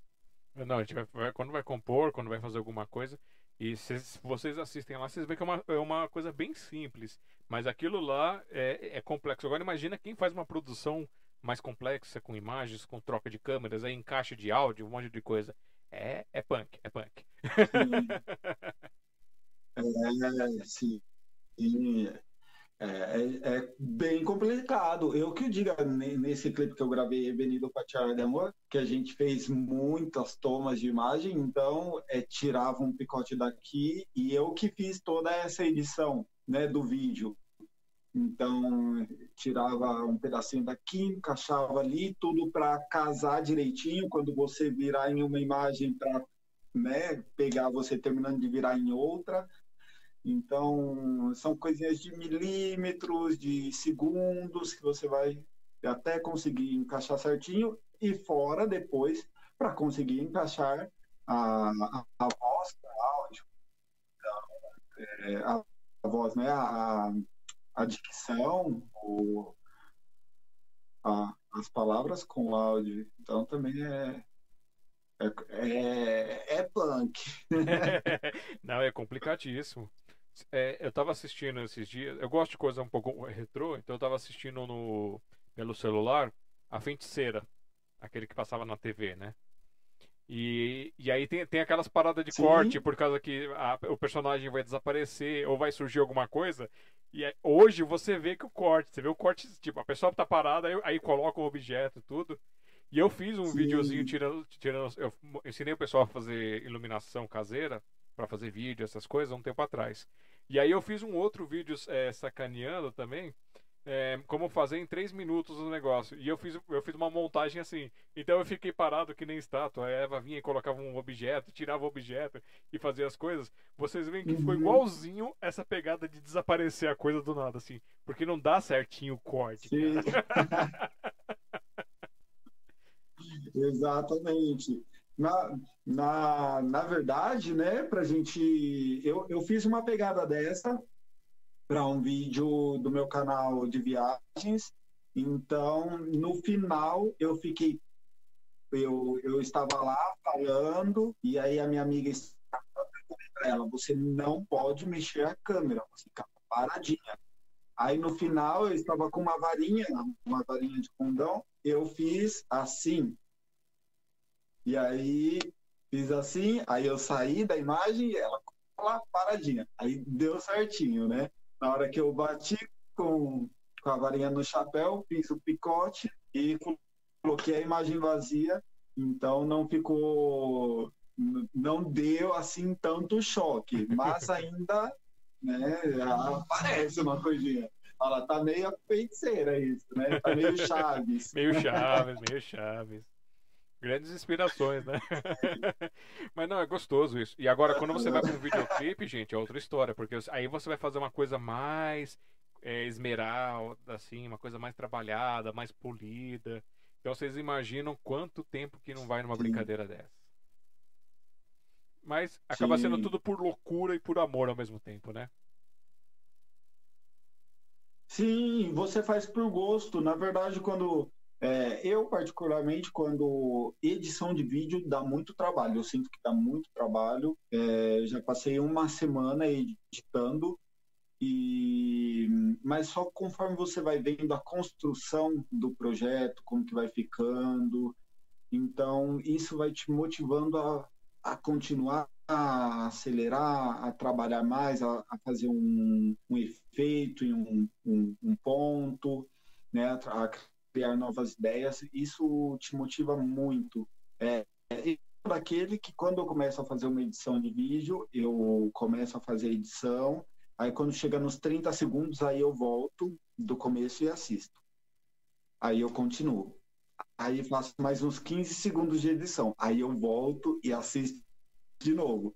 Então, eu, eu, isso me empolga muito, e só que consome também tempo.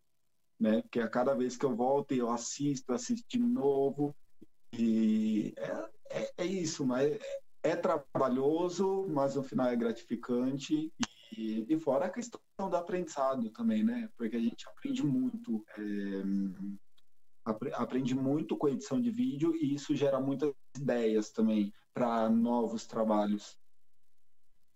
Ah, e é legal que isso acaba gerando um, um acúmulo de experiência para um próximo, que aí no próximo você já sabe, ah, se eu fizer assim, assim, vai dar menos trabalho para edição e eu vou conseguir juntar. E aí começa a criar uma direção, né, de fotografia melhor também. Exatamente, exato. Quando eu gravava, por exemplo, é, no começo, quando eu lancei o canal, então eu gravava é, os conteúdos e depois eu saía picotando tudo pelo, pelo editor de vídeo. Hoje eu já não, hoje eu já busco dar o pause na própria câmera. Eu gravo com uma DS, é, uma semi-profissional da Nikon, então eu já dou o pause lá mesmo e vou mudando as cenas, porque isso já me economiza bastante, de eu ter que ficar fazendo picote. Né? Quando eu descarrego a imagem, já já boa parte já está editadinho pela própria câmera. Então só preciso fazer os picotes né, no momento que eu entro, no momento que eu saio é, de cena. Fora isso, né, já está tudo editadinho. É, você está falando que você usa uma DSLR, né? É, quando você vai fazer essas gravações, você, uhum. leva, você, você tem um conjunto de lentes que você leva com você? Ou é uma única lente que você usa para tudo? É uma semi-profissional. É a que eu tenho não troca lente. Hum. É, é uma Nikon e então eu levo ela, levo o microfone de lapela e dependendo para onde eu levo um tripé, que não é esse onde está, é só o tripé sem iluminação. E hum, é isso. É isso. Hum, tá. Né, eu tinha achado que como... Se dependendo, assim. Dependendo, eu ainda faço alguma filmagem pelo celular, né? Dependendo o, o que, que eu queira gravar. Mas a maioria eu gravo pela câmera é, por conta do zoom, né? O, o zoom da câmera é maior, então se eu preciso aproximar em algum ponto, eu já estou com a câmera fácil, então eu prefiro fazer tudo por ela. Ah, tá. Então, eu, então fui eu que confundi. Quando você falou DS, eu fiquei pensando na DSLR, que é essas de trocar, né? De cambiar a, as lentes. Uhum. É, essa é DSL, né? Uma é DSL e a outra DSLR. É, é a, a, de cambiar é, a DSLR. Uma é profissional, outra é semi-profissional. Ah, Isso. tá. Então, não, a minha é semi-profissional, não é DSLR. É, é semi. É daquelas grandes, mas sem lente uma outra brincadeira. Fotografia é uma outra brincadeira. Paixão da Eva, que eu exploro um pouquinho. Sim. Mas, ela é gosta? Ela gosta, ela é apaixonada por fotografia. Ah, vocês falando de fotografia, e eu esqueci, eu tenho uma prima também, que ela é fotógrafa, a Aline, ela inclusive ficou seis meses em Nova York, estudou fotografia, agora já está aqui no Brasil uhum. de novo.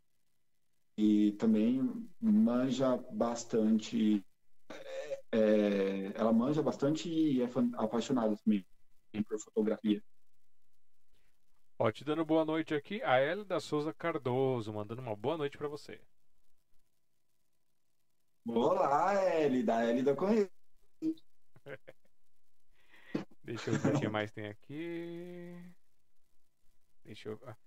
Ah, ah, tem, uma, tem uma pessoa aqui no chat chamada Cristiane Santana que fica puxando o saco aqui. No, eu acho que a gente vai ter que dar um bloco nela, fica puxando o saco. Só porque é a mãe? Brincadeira, gente. É isso mesmo. Tem que puxar saco. E uh, também temos aqui lá do Café com Poesia, uh, Poesias da Rose, Amor pela Vida. Oi, Rose, beijos para você. Obrigado por estar aqui com a gente. Olá, Rose. E agora vamos lá de volta para o passado novamente. é, oh. O que te levou a fazer o teatro? Assim, qual era, você, você tinha uma intenção? Foi uma curiosidade? O que, o que te conduziu ao teatro? Eu, eu, eu sempre fui de me arriscar de, de ficar me metendo, sabe, em vários campos. É... Quando eu era pequeno, eu coloquei uma coisa na minha cabeça que eu queria ser escoteiro. Então, eu fui ser escoteiro, depois eu deixei de ser escoteiro. É, depois eu falei que eu queria ser lutador de judô, então eu fui pro judô, deixei o judô, falei que queria é, é, taekwondo, fui pro taekwondo, saí, assim foi com inglês, foi com vários, vários é, segmentos. E o teatro foi a mesma coisa. O teatro, eu falei, ah, eu vou fazer teatro. Só que eu acabei realmente gostando, né? Foi algo que realmente eu gostei, me identifiquei, e tanto que eu fiz primeiro na Fundação das Artes, depois que eu terminei na Fundação das Artes, um ano, dois anos depois, eu fiz na Recrearte lá na Vila Madalena. Então eu saía super cedo de casa, eu saía, tinha que sair de casa às 5 horas da manhã para chegar lá na Vila Madalena e depois da Vila Madalena eu ia trabalhar, que eu trabalhava lá na Lapa na época. E chegava em casa meia-noite, porque saía 10 horas da noite da Lapa, chegava em casa só meia-noite, no outro dia, de novo, porque na Fundação das Artes foi um curso mais livre, né? Eu fazia aos finais de semana e na, na Recrearte era técnico mesmo, era curso profissional. Então era todo dia e tinha o dia da história mundial do teatro, outro dia era aula de maquiagem, outro dia era aula de corpo e voz. E, então era era bem mais é, com muitos mais detalhes, né? Muito mais matérias. Certo. E você chegou a fazer alguma apresentação para o público? Sim, eu fiz uma no, na Recriarte. Lá tinha todo o, o palco, né? Então fizemos a apresentação de uma peça lá. E é, foi a única vez. Aberto para o público foi uma única vez. E, e o que, que você ensinou nessa época? Que foi inclusive no encerramento.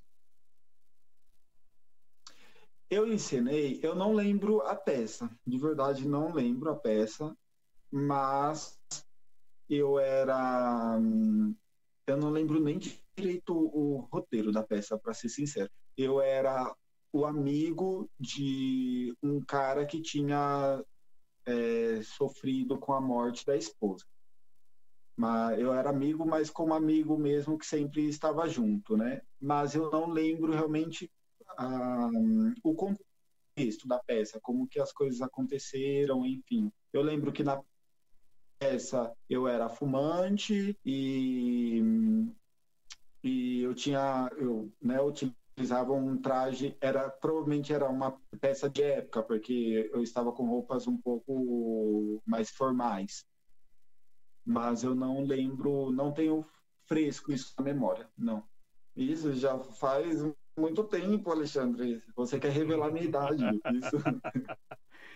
E... Eu tinha 18, 19 anos. Isso faz muito tempo. E você não tentou seguir nesse ramo do teatro? De ator, de teatro, essas coisas? Não, não tentei, inclusive porque naquela época não, isso não, não me possibilitava é, em questão financeira, é, em questão de tempo, porque eu, eu, eu trabalhava e fazia o teatro. Depois, quando eu terminei o teatro, eu fui fazer faculdade. Então, sempre continuando, sempre trabalhando. Então, eu não conseguia conciliar, né? Eu estava ainda início de carreira, não tinha estabilidade, é, não tinha condições de ficar tempo sem trabalhar, falar, ah, eu vou ficar é, seis meses sem trabalhar, ficar sete meses sem trabalhar. É, não pela minha família, né, mas por mim.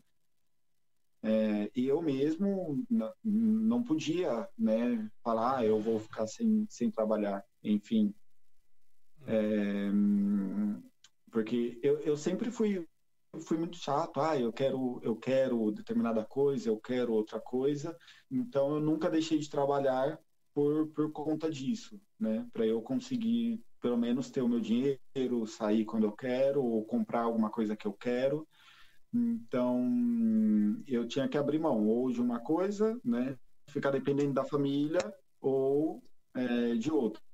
E aí eu optei seguir o caminho de continuar trabalhando e estudando até o ponto que eu consiga é, conciliar tudo, ou que eu consiga me abdicar de uma coisa para assumir outra. Correto. É... E aí você colocou aqui que você começou com comunicação, começou a estudar comunicação social e se formou em recursos humanos, assim. É... O que, que seria comunicação, é... Isso. comunicação social? Conta um pouquinho pra comunicação gente. Comunicação social é publicidade e propaganda. Hum, tá. E aí você foi pro, pro... Publicidade e propaganda, então não, pode seguir, pode seguir. Publicidade e propaganda, um curso fantástico, magnífico. A, a gente aprende muita, muita coisa, né, sobre publicidade, maneiras para você conseguir atingir o seu público com maior impacto e a questão de imagem também, né, de fotografia também tem temos aulas de fotografia em publicidade. É, mas também é algo que eu não, não me aperfeiçoei, também não, não tenho domínio nessa parte. E depois recursos humanos, né? Recursos humanos que foi algo mais para conhecer para mim mesmo, né? Para o meu próprio conhecimento, não pensando em atuar no ramo, não. Hum. É algo mais para minha própria utilização e, e talvez ajudar né, é, em alguns pontos a empresa que, que eu esteja trabalhando no momento, mas não pensando em atuar no ramo de recursos humanos. Certo. É, a mamãe aqui está falando, já está denunciando algumas coisas também. Ela falando aqui que você também cantou em um barzinho no Canoa em Ribeirão Pires. Isso foi já, já mais recente, mais ah, antigo? É Como é que é isso? Foi na época que eu estudava no conservatório. Então eu cantei no Canoa Quebrada em Ribeirão Pires. É, foi, foi legal. O professor ele fez toda a, a base de. Eu não lembro se foi violão ou se foi guitarra tá? Mas foi realmente tinha o palco montado, foi bem bacana. Ah, mas isso, isso foi, foi, foi pelo curso, não foi uma coisa que você foi atrás de experimentar a, a vida noturna? Não, na verdade não foi pelo curso. O meu professor ele fazia apresentações, né? E ele me convidou para cantar uma música. Então, é, mas era, não tinha, não fazia parte da grade curricular do curso, não. Uhum. E aí eu, eu falei, ah, eu quero, eu vou. E aí acabei indo e cantei uma canção. Mas essa foi a única foi experiência uma. assim pública ou você já, já fez algumas outras lá para cá você já fez apresentações públicas, já mostrou? Não, apresentações públicas não, somente essa. Porque eu, eu fiquei todo esse tempo sem mexer, sem mexer em música. Eu vinha, voltei a trabalhar em música agora. Então, com a pandemia, né, isso não, não é possível. Agora, essa concretização. Mas eu quero lançar um ao vivo, sim. Eu até já falei com os meninos que quando acabar essa pandemia, então ir para o estúdio para fazer uma live, um ao vivaço, né, com, com as músicas que vão sair e quiçá algum cover também, é, e tudo ao vivaço, né, a bateria, a guitarra, o teclado e a voz, né, claro. É. Não, peraí, peraí. Agora você está falando de ao vivo via internet. Estou falando presencial, tete a tete com o público. Assim, você, tem essa vontade, tem esse desejo de enfrentar ali 100 pessoas, mil pessoas, 10 mil pessoas? Sim, claro, com certeza. É, com, com certeza. E hum, acho que eu, eu venho preparando meu psicológico, né, para isso. E me preparando também meu, meu condicionamento, sempre buscando treinar, fazer exercícios vocais, buscar sempre afinação. É, é porque uma coisa muito diferente você ir para o estúdio, você gravar, e outra coisa você se prestar é, à frente de um público para cantar, porque ali não tem não tem mágica nenhuma, né? Que você passa no estúdio ou não tem a ah, volta que eu vou gravar de novo. Não, ali é, é o momento é aquele, você tem que ser certeiro nas suas notas, na afinação, né? E, e enfim, então eu venho me dedicando bastante a isso, a exercícios vocais, a, a minha preparação, condicionamento, para quando chegar o momento eu fazer com com qualidade. Mas eu vou te, vou te contar um segredinho, hein? Quando você estiver ao vivo, seja pela internet ou presencial, você vai ter que aprender truques de improviso ali na hora. Quando, quando ah, você vai ver que você saiu fora e você vai manter a pose, aquelas coisas. Não pode ficar fazendo que nem algumas pessoas que vai tocar e aí erra a nota e faz cara feia que errou a nota. E, e só quem conhece sabe por que a cara feia. que músico faz assim, né? Faz cara, ele faz, faz careta todo o tempo. Só que tem a careta de tipo, eu tô viajando na maionese, e tem a careta, putz, errei. Sim. ah, é, é normal, né? Quando a gente tá fazendo alguma coisa ali ao vivo, a, a, a probabilidade de ter um erro, né? você está exposto a acontecer um, a, que um erro aconteça. A mesma coisa quando apresentadores de televisão estão né, em um programa que é ao vivo e que acaba acontecendo alguma coisa. É você assumir o erro, né? Entrar ali, uma, dar um, tentar dar um desbarate, né? Ou dar uma risadinha, assumir o erro e, e tocar o barco, porque é ali ao vivo e passou, já era, não tem mais o que fazer. É, lá no teu Instagram ou no teu canal, você já fez alguma live assim para interagir com o público, para trocar uma ideia, para cantarolar uns covers só para dar uma distraída? Uhum. É, pelo Instagram eu fiz uma live, mas não tinha nada relacionado com música, né?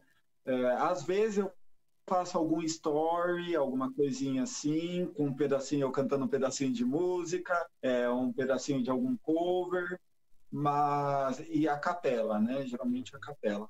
Mas é, não, não tenho nada grande assim, não.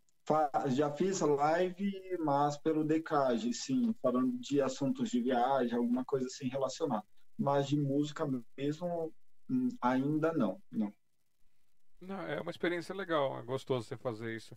Uma vez, um, tava, tava num sábado que eu tava meio entediado, aí eu peguei, abri uma live no Facebook lá e comecei a tocar, daqui a pouco começou a aparecer algum pessoal que conhecia, aí pede uma música, Sim. aí você começa a conversar.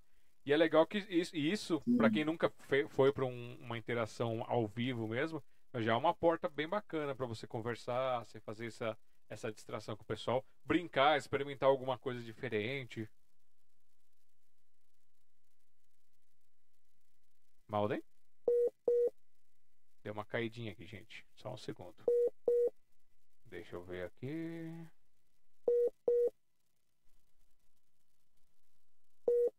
Será que a internet dele que caiu lá?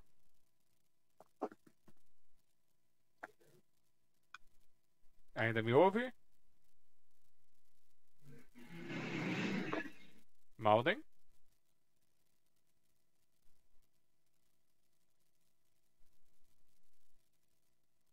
Enquanto eu espero é, retornar aqui é, o contato com ele, eu vou colocar aqui para vocês é, mais uma palhinha aqui. Deixa eu voltar aqui, deixa eu abrir aqui o canal dele. para vocês verem outra música para fazer dar uma palhinha.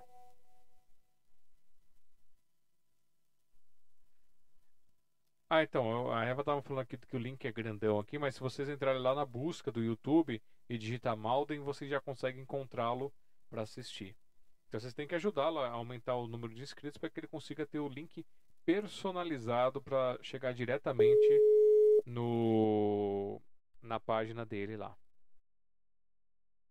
Voltei. Problema de conexão. Bom, eu vou, eu vou fazer o seguinte, eu vou. Deixa, deixa, deixa eu voltar aqui que eu coloquei uma imagem sua aqui para ficar no lugar do seu espaço. Vamos colocar então mais um pouquinho agora da outra música, a música que dá o tom ao álbum, né? Deixa eu abrir aqui, navegador, mudar a tela aqui para vocês. Ele tem um teaserzinho aqui de. Nós tem dois, né? Um de 5 e um de 6. Ah, eu vou ser malvado. Eu vou, eu vou colocar o comecinho do clipe e eu vou fazer o corte. vamos lá. Deixa eu preparar aqui. Então, vamos apresentar para vocês aqui. Deixa eu pausar. É, a música é Venido para charlar de amor. Isso. Conta, conta o que, que essa, essa música diz para o pessoal. Essa música aborda um tema como de hum, arrependimentos, né? É, arrependimentos amorosos, é, de alguém que, que acaba se envolvendo e que e, e essa eu me envolvo com alguém e eu me arrependo de me envolver com alguém só que depois eu me arrependo desse arrependimento. Você entende? Sim, sim. Então, essa é, é o arrependimento do arrependimento. A outra é a partida. Tá, assim, é um, tá um amor meio sofrido, hein? Já temos com duas músicas meio sofridas. Isso, assim. mas essa é, essa Evenido Pachará de Amor, ela fala dessa forma de arrependimento, mas de uma maneira assim glamourosa. Ela não fala de chororô, ela não fala de, de tristeza. Não, ela aborda que realmente é, eu vim para conversar com você sobre amor. Eu vim para conversar com você sobre o que acontece, que hoje não acontece mais nada, que o tempo passou, que não adianta olhar para trás. Ah. Né? Então vem nessa, nessa pegada. Certo. Então vamos colocar aqui um trechinho para o pessoal assistir aqui.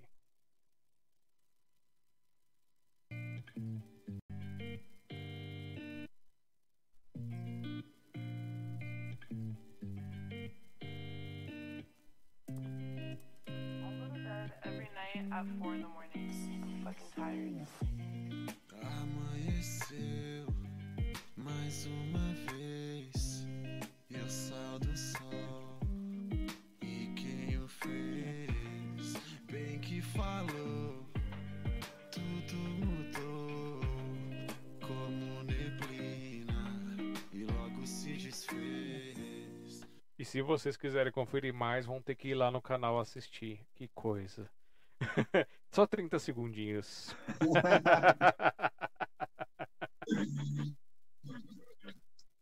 Esse que entra cantando é o, é o AND, que é o meu primo, e ele que fez a piadinha do pangaré, faz a dancinha do pangaré. Uhum. Então, é, essa música foi, é uma parceria nossa, e ele que, que compôs a parte dele, né? Eu compus a minha, e no final, é, nos 20 segundos finais de música, entra o ancestral que escreveu o finalzinho dele.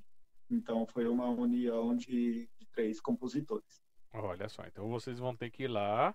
Então abram seu YouTube, pesquisem Malden. M de macaco, A de amor, U de urubu, D de dado, E de elefante, N de navio. E aí vai aparecer a foto dele, essa foto que eu coloquei aqui.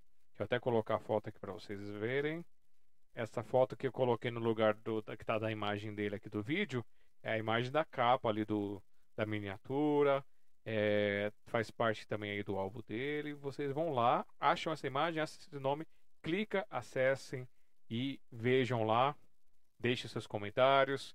Falei que veio pelo Café com Poesia para poder dar uma moral pra gente. Pela Sociedade Mundial dos Poetas. E aqui, ó.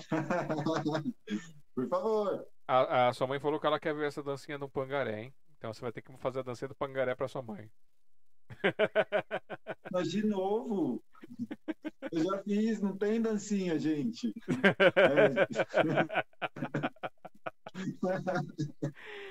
É... Ó, vamos, vamos para as denúncias. Agora vem o momento denúncia. Eu não tenho nenhuma música aqui para fazer tensão. Que coisa. É, ela, a Cristiane. Tá, tá, tá, pois é, a Cristiane Santana colocou aqui, ó. Tem vários vídeos de humor com as tias, primas. É um verdadeiro artista. É humorista, compositor, cantor, editor, enfim, é completo. Olha só, mamãe.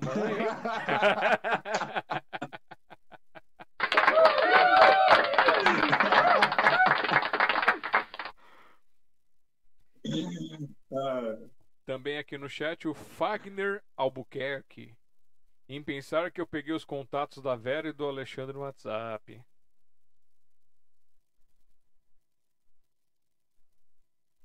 Fagner, eu não entendi sua mensagem. Se era para mim, se é pro Malden. Escreve um pouquinho mais aí pra gente, que a gente dá uma lida aqui ao vivo. Mas muito obrigado por estar aqui com a gente acompanhando. Mas obrigado por estar acompanhando aqui com a gente. É... Aí, essa música, é... essa primeira música sua, né? É, é para Charlar de Amor.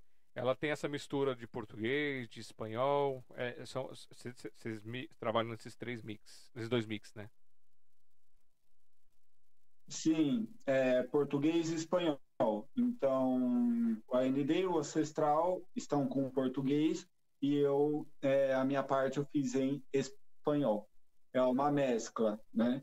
É, a música, ela, ela foi bem recebida no México, teve uma boa, boa visualização teve, é, né, por ser a primeira música, a gente, eu acredito que a gente conseguiu até alcançar um público razoável, né? É, é baixo o número, seis mil e poucas visualizações, mas é, a gente conseguiu alcançar realmente o público que queria, né? Público um pouquinho hispânico e um pouquinho do Brasil também. É, eu, eu gosto também, né, de trabalhar com coisas envolvidas com o Brasil, com o português, porque o Brasil dá muito apoio, né, também. É, todos os projetos, quando eu comecei, então, os primeiros inscritos, os primeiros avanços, pô, foi do povo brasileiro, povo, meu povo, né? Uhum. Então, sempre é legal você poder compartilhar com outras pessoas que, que tenham uma boa sintonia com o português, por exemplo, como a ND e o Ancestral, e conseguem ter essa inspiração. Então, eu uno né, é, meu trabalho com um deles para atender né, os públicos e, e não deixar é, a raiz também, né, a essência de lado. É, é, essa música em questão ela tá com 6.500 visualizações. Então o pessoal realmente está gostando bastante. Só que vocês estão hum. esquecendo de se inscrever no canal, gente. Tem que se inscrever para poder dar essa moral. Sim. Sim. E ó, tem um mês, hein? 6.500 essa... visualizações é bom, hein? É, tem um mês, tem um mês. A nova, acho que ela tá com mil e pouquinho e faz acho que uma semana que eu lancei Laguna de Algados. Ah. Ela tá com mil, mil e cem. É, a, a, o, o teaser tá com 56, mas o completo tá com 1.100 aqui marcando pra gente. 1.100. É, e uma semana, ó, já se continuar nessa proporção aqui, vai, ser, vai, vai passar rapidinho a primeira. Sim. Ah, é, que siga assim, né? Mas é assim, de trabalhinho, trabalhinho, vai, vai indo. Aproveitando isso, você colocou essa, essas duas canções já em alguma plataforma de streaming musical, tipo Deezer, é, Spotify, essas coisas? Então, Alexandre, Alexandre, essa semana, inclusive, eu mandei mensagem para o Ancestral, falei, Ancestral, como eu faço isso? Ele mandou a, a explicação, porque eu tenho que ter uma, uma conciliadora, né, uma mediadora, para eu enviar para essa mediadora e de lá enviar para o Spotify, que ela faz toda a distribuição. Eu ainda não fiz isso, né? Eu eu fiquei meio confuso, eu não entendi muito bem. Então, essa semana, como eu não consegui ir no, no estúdio para falar com ele pessoalmente sobre isso, por conta dessa questão da pandemia, né, que a gente está nessa fase agora que não é um, que se deve evitar ao máximo, né, do Sim. contato. Mas quando passar isso, eu quero encontrar ele direitinho para pegar as orientações e fazer da maneira certinha para disponibilizar né, no, no Spotify, no Deezer, no, no Instagram também, quando a gente busca músicas, né? Então, conseguir é, é, fazer esse processo. A primeira música, provavelmente, eu não consiga fazer isso, né? Porque a primeira música a, já é um, uma base que foi feita da Pacific, então eles têm o registro da base, mas é feita sobre autorização, né? Enfim, é, tem todo o contrato, o, o, contato, né? De notificação. É, mas a segunda, sim, a segunda normal, essa que eu lancei agora, que foi o Dani que fez a guitarra, o bateria, né? O, o, tem a flauta também, que foi o irmão do Ancestral que fez. Então, essa segunda sim. Agora a primeira já não, por conta que já está com a base já está com a Pacific. Né? E nesse caso eu teria que fazer todo um processo, comprar essa base deles é, para trazer para mim. Né? É, talvez talvez deva, eles devam ter alguma coisa de licenciamento, é, alguma coisa de compartilhamento, porque é, eu fui atrás para dar uma olhada, também não me aprofundei muito nessa parte de, distribuição, mas é, eles pegam, uhum. eles recebem esse valor, eles têm, de, tem, cada network tem uma pegada diferente de, de percentual que fica para eles, de, de, de, retenção, de distribuição, essas coisas. E eu acho que algumas devem ter sim esse negócio de fazer essa ponte para você quando você utiliza algum, alguma coisa de outro para você fazer essa ponte e aí fazer o compartilhamento dos valores, tudo. É bom dar uma procurada direitinho e ler Sim. os contratos, porque é, varia muito. Eu estava vendo, eu tava vendo assim, varia muito o valor que cada uma é, recolhe, de cada uma pega, o que guarda para si, é, que a, as, as plataformas Sim. disponibilizam uhum. também para você. Então, é uma coisa que assim, tem que ter um, um bom cuidado.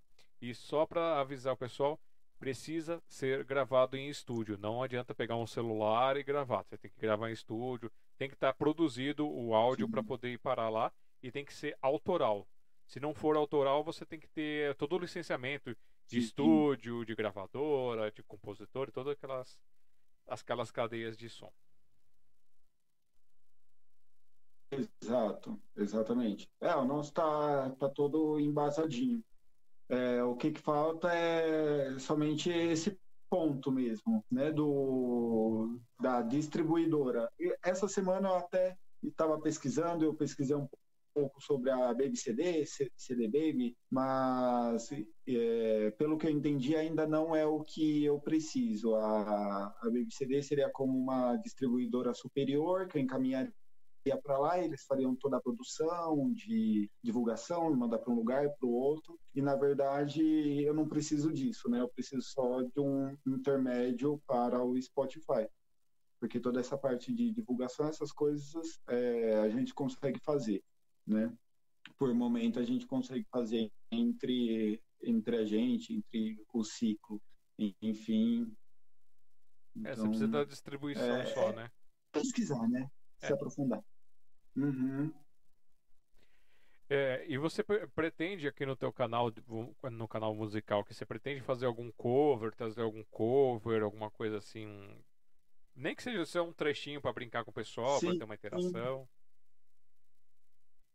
Sim, na verdade tem uma música que eu quero fazer o cover, que ela é uma música na verdade em espanhol, só que eu acho a música tão bonita que eu quero é, trazer ela para o português. Então eu quero sim fazer o cover dela em português dessa música que é uma música que se chama. Eu não vou falar o nome da música porque eu não vou dar spoiler, né? Ah. Mas a, é, a música, eu posso cantar um pedacinho, né?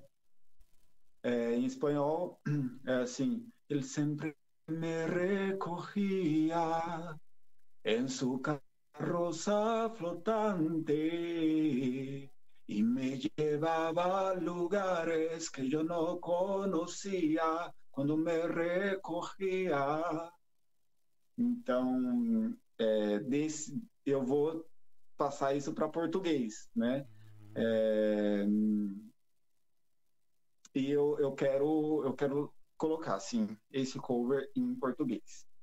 Eu cantei essa música, falei,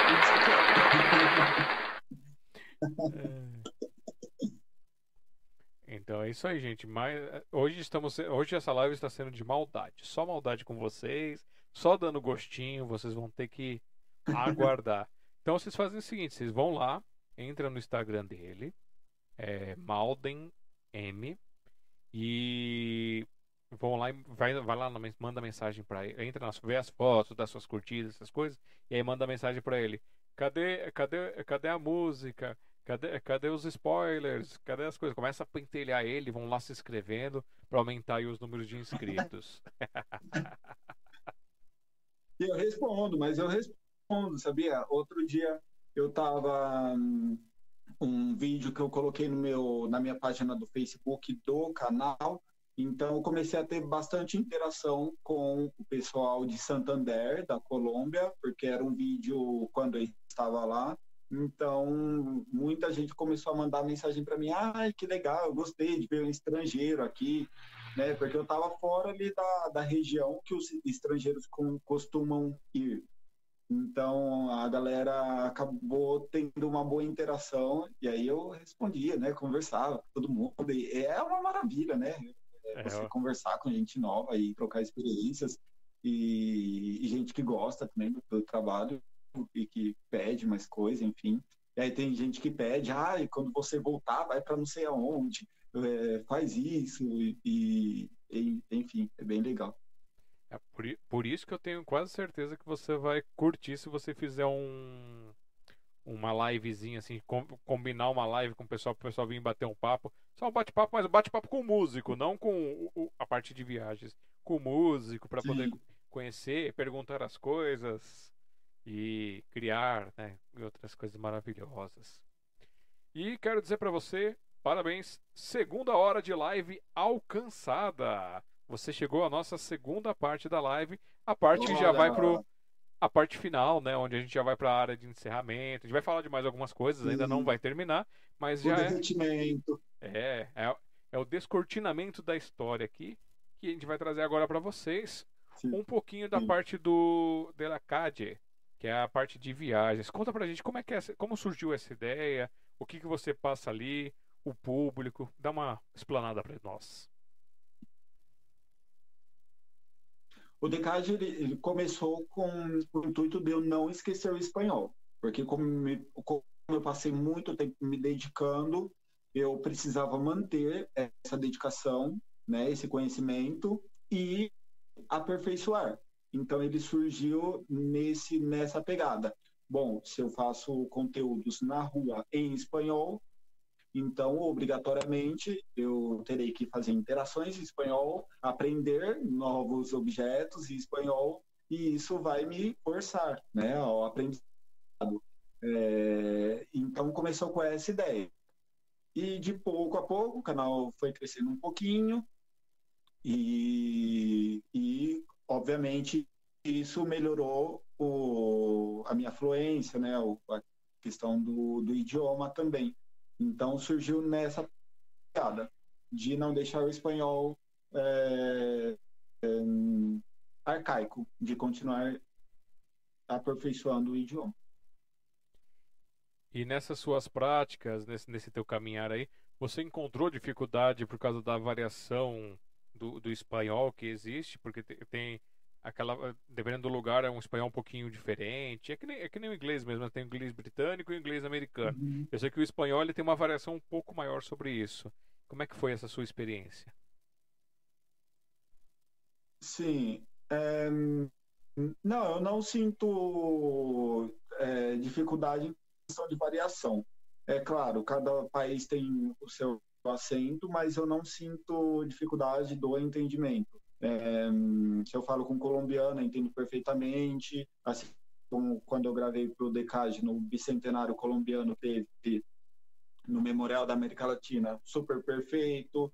É, no, no aniversário de independência da Bolívia, que teve também no Memorial da América Latina, que eu fiz entrevista com bolivianos também é, tranquilo, sem problemas, com argentinos. Com argentinos eu não cheguei a fazer nenhum material direto com eles, mas converso, tenho amigos argentinos, flui normalmente, do Chile, não tem problema. Do México também sem problema nenhum, inclusive fiz uma parceria com, com o cantor do México, também sem problemas. É, muda em questão de acento, né? É, do, do sotaque, por exemplo, aqui do Brasil, é, Nordeste, Norte, Sudeste. Aí sim, mas dificuldade não. Eu acho que o que é um pouquinho mais complicado, talvez, é o da Espanha, né? Porque é como se fosse o nosso português é, de Portugal, o português de Portugal. Então acaba tendo um, um acento diferente, né, europeu. Então, assim como o inglês britânico. Então, é acaba sendo um pouco mais é, formal, vamos colocar assim. Você falou de nosso português, português de Portugal, né? Só que do nosso português, português de Portugal, além da forma de falar algumas coisas, também há palavras que o significado muda totalmente. Isso também ocorre no idioma espanhol? Sim, Sim, é, ocorre, na verdade, eu acho que não ocorre tanto como ocorre do nosso português para o português de Portugal, né? mas ocorre em palavras utilizadas. Por exemplo, na Espanha se usa muito te de menos, quando você vai dizer que sente falta de alguém. Enquanto aqui na América Latina eles dizem te estranho. Então, são é, palavras diferentes, né, que acabam sendo utilizadas. Se você fala é, te de menos em um país aqui da América Latina, eles sabem o que significa, obviamente, mas não é de utilização. Hum, tá. Bom, legal saber que tem essa. Tá vendo? A gente, a gente faz uma viagem cultural também, gente. Tem que aproveitar e explorar todos os pontos. Sim, e o teu trabalho hoje, ele tem, ele tem relação com o negócio de viagem, turismo, essas coisas? Ou não? Isso é uma pegada, é uma pegada própria sua mesmo, só para a prática do espanhol? É uma pegada minha mesmo, que surgiu pela prática do, do espanhol. É, na verdade, o decage, né? Uhum. Você está falando isso, decage? Isso, isso, isso. isso. Uhum do Decage é uma prática minha e também porque dessa forma eu consigo é, viajar, eu consigo passear, então eu já aproveito os momentos que eu estou de lazer, né, de saída, eu consigo conhecer muitas pessoas, porque antes da pandemia, por exemplo, eu ia muito para o parque e eu tenho as plaquinhas dos países, né, então eu mostrava para para alguém e perguntava, sabe de que país é essa, é essa bandeira? E a pessoa falava, pensava, né? Uruguai? Argentina? Isso, qual é a capital da Argentina? É, ah, Buenos Aires, qual. Conhece algum, algum famoso da Argentina? E aí o pessoal fala, ai, Messi, Maradona, né? então eu fazia esse bem bolado e junto eu levava um, jogo de curiosidades, né? Então, eu contava uma história para a pessoa e perguntava para ela: isso é verdade ou é mentira? Relacionado ao país, claro. Então, é verdade que na Argentina isso, isso, isso, isso? Ah, é, é verdade. Outros é mentira. E aí eu já contava né, o que a, a real procedência, se tinha sentido ou não. Então, eu levava isso para é, o, os argentinos terem conhecimento do, do que os brasileiros conhecem, né, sobre a Argentina e o que pensam sobre o, o país deles, e também para os brasileiros conhecerem um pouco do, da Argentina. E eu fiz isso com a Argentina, com o México, com a Colômbia, é, e falta, falta fazer com outros países ainda. É que depois chegou esse negócio da pandemia, eu acabei não conseguindo seguir, né, um uhum. projeto. Mas é essa pegada. Ah, tá. É que eu achei que o teu trabalho tivesse alguma correlação com esse setor de turismo e viagem. Na verdade, isso é uma coisa sua que você gosta mesmo de explorar, né? Sim, não, meu trabalho, meu trabalho mesmo, não, não tem nada a ver. É, eu, eu trabalho na área de qualidade, mas não tem nada a ver. É, é, com hispânicos também, né? É, mas não tem nada a ver com, com viagens, não, pelo contrário. é que às vezes dá, às vezes dá certo, né? A gente casa com alguma coisa assim, dá, dá para casar o trabalho com a, com a área, tudo, mas Sim. no caso é uma coisa sua. É, é legal esse negócio de perguntar as coisas, de desvendar, porque tem muita coisa que a gente. É, é, as informações que a gente tem é muito limitada e enviesada, né?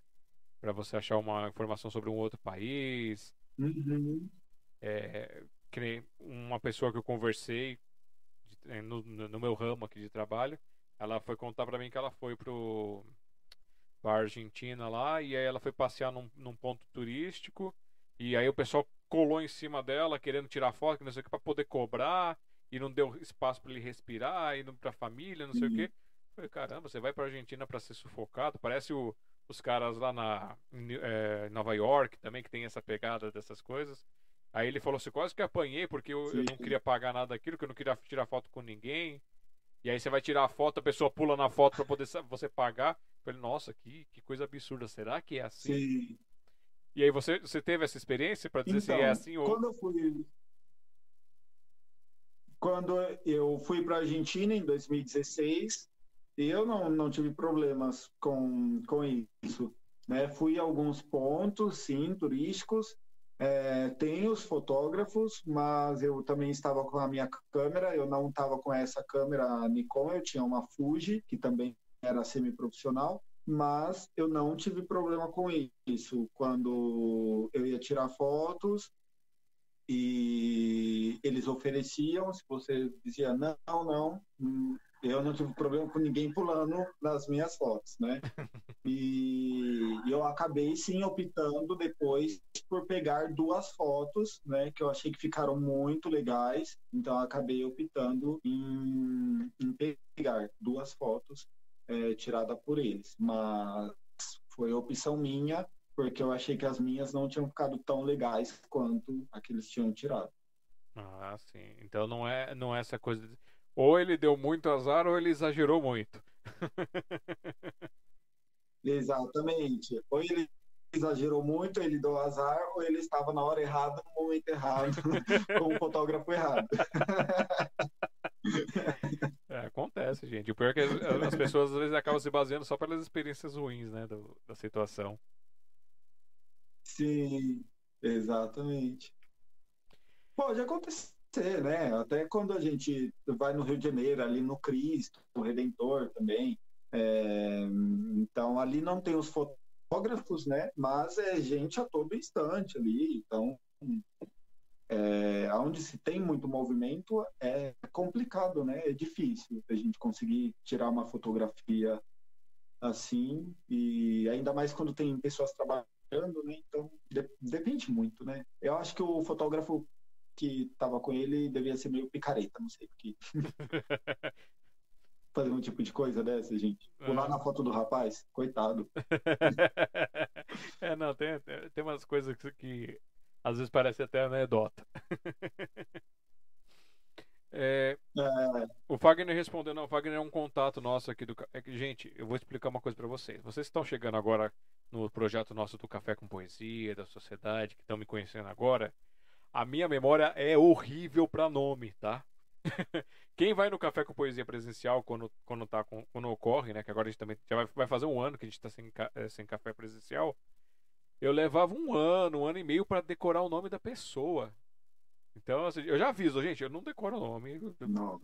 Eu vou ter esse problema. Às vezes o nome de alguém eu acabo porque alguma coisa teve uma ligação que, que marcou na minha cabeça. Mas é muito raro acontecer.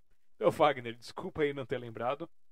É, aí você colocou aqui, só achei estranho de ter mudado o nome. Não sei se foi o nome da Eva, essas coisas. É, eu não sei se alguém passou para você o nome errado, mas não, não tem Vera aqui, é Eva, né? Então talvez alguém tenha, tenha passado errado. Mas também tanta gente já chama de nome diferente que a gente acaba até acostumando. mas tá tudo em casa. Estamos falando de arte, tá tudo em casa, não tem problema nenhum, não.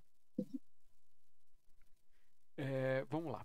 A gente falou um pouquinho dessa experiência. Vamos mostrar então o teu canal aqui pro pessoal, o canal do, do Delacate. Agora, falei certo agora?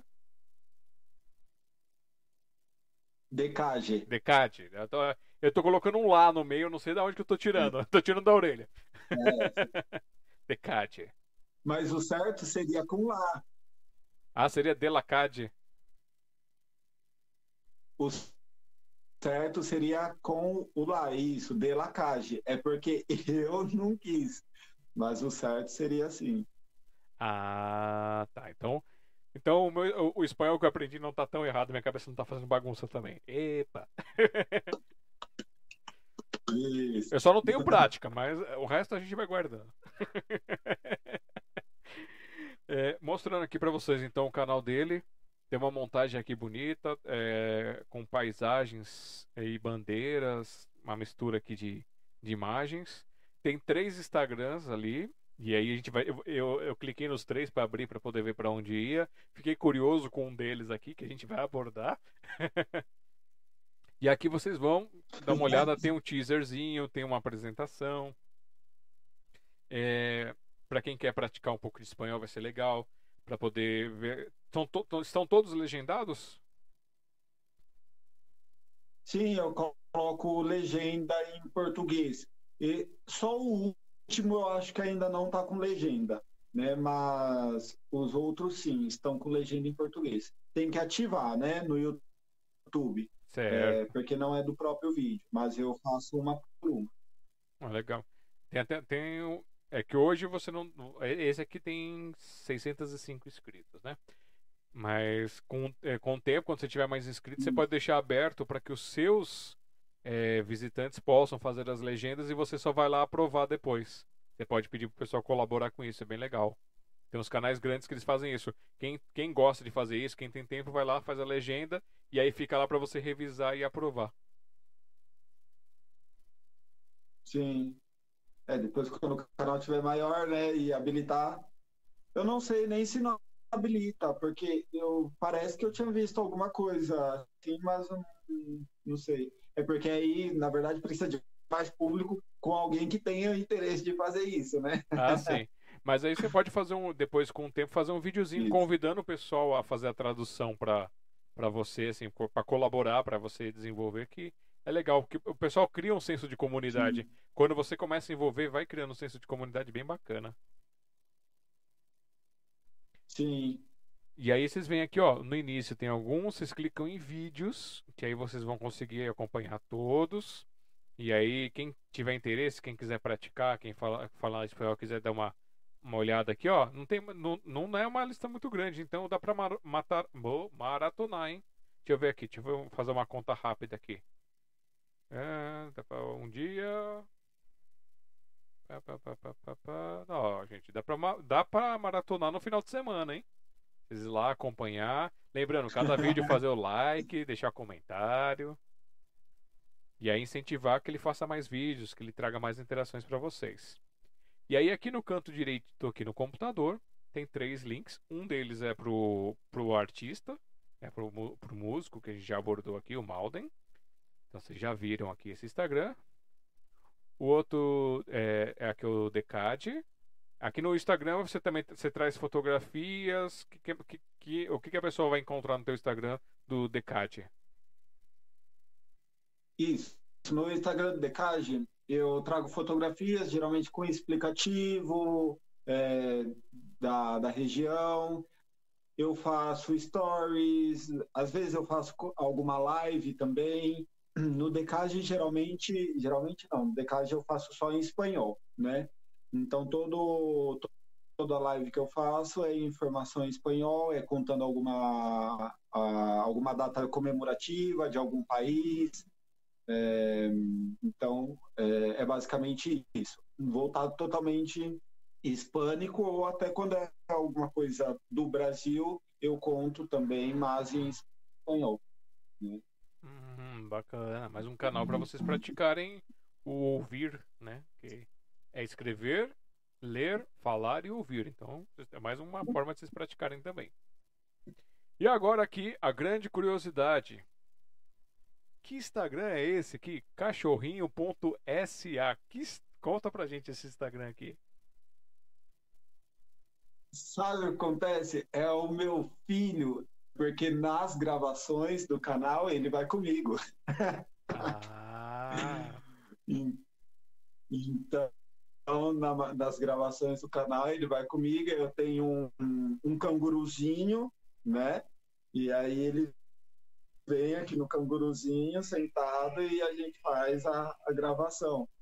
Então, por isso que eu linkei ali, porque o bichinho trabalha também, né? Às vezes, obviamente, quando a gente vai no parque, quando eu estava fazendo as séries do, do que os brasileiros pensam sobre tal país, então eu deixava ele solto, né? Eu estava gravando e às vezes ele estava atormentando algum outro cachorrinho que estava preso na coleira, né? No parque. É, porque como ele não fica preso na coleira, né?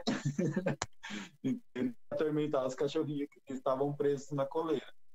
Mas é basicamente isso. A gente, quando eu posso, eu levo ele comigo. Eu peguei a primeira foto aqui, ampliei. Que cara de sapeca que ele tem. Cara de sem vergonha. É.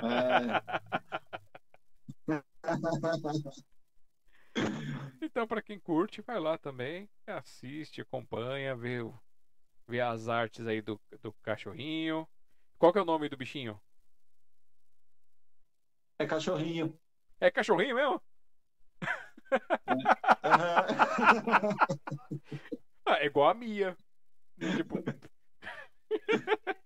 A Cat é Cat. É, é. Cachorrinho, uma vez a gente estava indo gravar e eu estava dirigindo, ele estava no banco de trás, né? O vidro estava aberto e aí parou uma moça do lado, no carro do lado. Ela falou: Moço, a porta de trás está aberta, a, do lado do cachorrinho.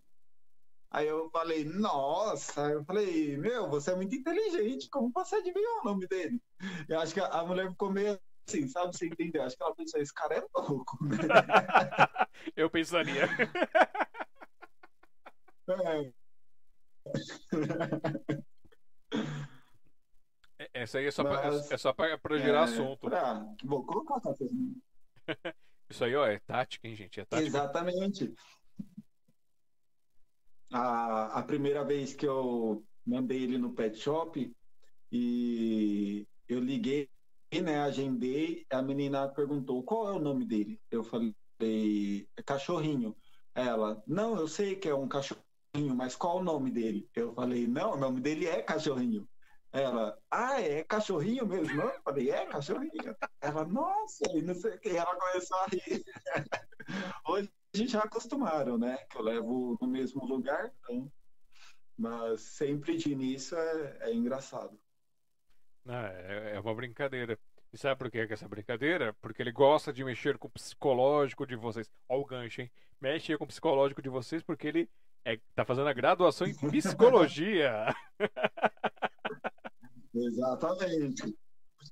Tem uma longa, uma longa estrada ainda. Como diz a música, né? Nessa longa estrada da vida, tem uma. Faltam. Eu estou no terceiro semestre, são dez semestres. Ah, e o que te fez seguir esse caminho aí?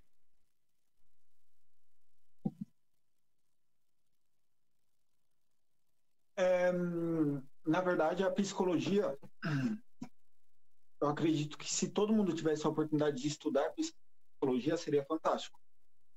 De estudar psicologia e, e se tiver também a oportunidade de fazer terapia, de passar com psicólogo. A gente passa a se conhecer melhor, né? a gente começa a enxergar o mundo de outra maneira, é, começa a aceitar mais, a aceitar mais o outro também da maneira que ele é né? É, ter menos, é, menos problematização das coisas. Então, e mais assertividade, né? A gente começa a fazer as coisas de uma maneira mais assertiva, é, é, tendo mais dinamismo, criando mais, tendo mais civilidade. Então, é, é fantástico. É, eu procurei por esse ponto, né, para eu conseguir me desenvolver também e para garantir, né, uma, uma segunda opção ou, ou quiçá uma terceira opção ou uma primeira opção é, em um determinado momento. É, eu gosto dessa coisa de você ter caminhos para ir, né? Se você não quiser mais isso, você tem a capacitação, você tem o conhecimento de, de outra coisa, você está preparado para assumir outro, outro lado seu. Então, eu gosto disso. E eu, foi por isso que eu optei é, pela psicologia. Eu.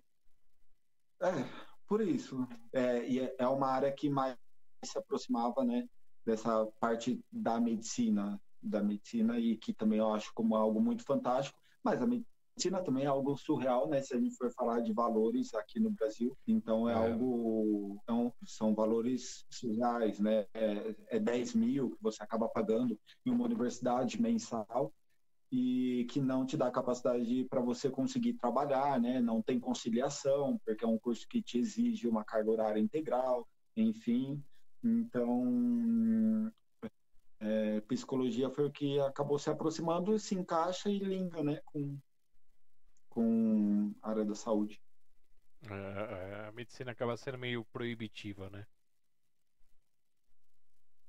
Sim, teve um tempo que, quando eu fui em 2016 para a Argentina, eu já fui com a intenção de conhecer a Argentina porque eu ia estudar medicina lá, né? No, em 2018. Eu ia para lá para estudar medicina, só que acabei mudando os planos, mudei de ideia. Eu, e porque na Argentina você consegue, né, é, estudar de uma com outra mecânica totalmente diferenciada daqui. as leis deles são diferentes, né? A priorização são os estudos independente se você é argentino ou se você é estrangeiro, né? Estudos são garantidos, independente do curso. Então basta você chegar se matricular e começar a universidade, por exemplo, a Universidade de Buenos Aires, que ela é mais é, mais tem mais é, mais reconhecida do que a USP, inclusive, é a melhor universidade da América Latina, né? E você chega, você não, não faz prova, você ingressa na faculdade e aí vai de você, claro, de passar e de ser aprovado, né? Não é porque você não tem vestibular que você vai se formar. Mas você tem a oportunidade de começar a estudar sem, sem burocracias, né? Sem dificuldades. Uhum. É, depois é só fazer aquele aquela adequação, né? Aquela prova de adequação para quem quer trabalhar no Brasil, né? Faz aquela, aquela uma prova de adequação. Sim, aí quando você sai Exato. Quando você, se você se forma lá, você vem para o Brasil, você tem que fazer um revalida. Mas quando você se forma na, na UBA, que é a Universidade de Buenos Aires, ou qualquer universidade de, da Argentina, você já sai é, qualificado a um, exercer medicina na Espanha. Então, a gente não tem convênio com a Espanha, então você já é qualificado né, para exercer sua profissão na Espanha. Então, quiçá você não queira voltar para o Brasil. Você pode pois partir é. Argentina, Espanha e. Quantas pessoas que podem ter essa oportunidade que não acabam fazendo essa escolha porque, infelizmente, o Brasil sucateia muito seus profissionais da, da, de diversas áreas, não valoriza. Sim. E aí o, os outros países, eles, como eles valorizam, eles acabam abraçando com mais facilidade por N motivos, né? Então acabam tendo seus profissionais e a gente fica aqui nessa Exato. míngua. Mas, assim, a próxima música de trabalho que você está fazendo agora, qual é o nome dela? É, cortou um pedaço, Alexandre, desculpa. A próxima música de trabalho que você vai gravar, qual é o nome dela? É, este Amor. E o que que, o que, que ela conta? Né? Este Coração. Hum. Este Amor, não. Este Coração. É, fala de um amor que um coração que não vive de paixões, ele vive de amor. É, é isso. É, é, eu posso até cantar um pedacinho. Oh, só que vão ter que ser, vão ter que ser de 10 segundos, né? 10 a 30 segundos. Vamos lá. Só para dar um gostinho pessoal. A tela é sua. Este coração vive de amor. No busca una más pasión de sentimientos vacíos, llenos del invierno y frío, él se cansó. Oh.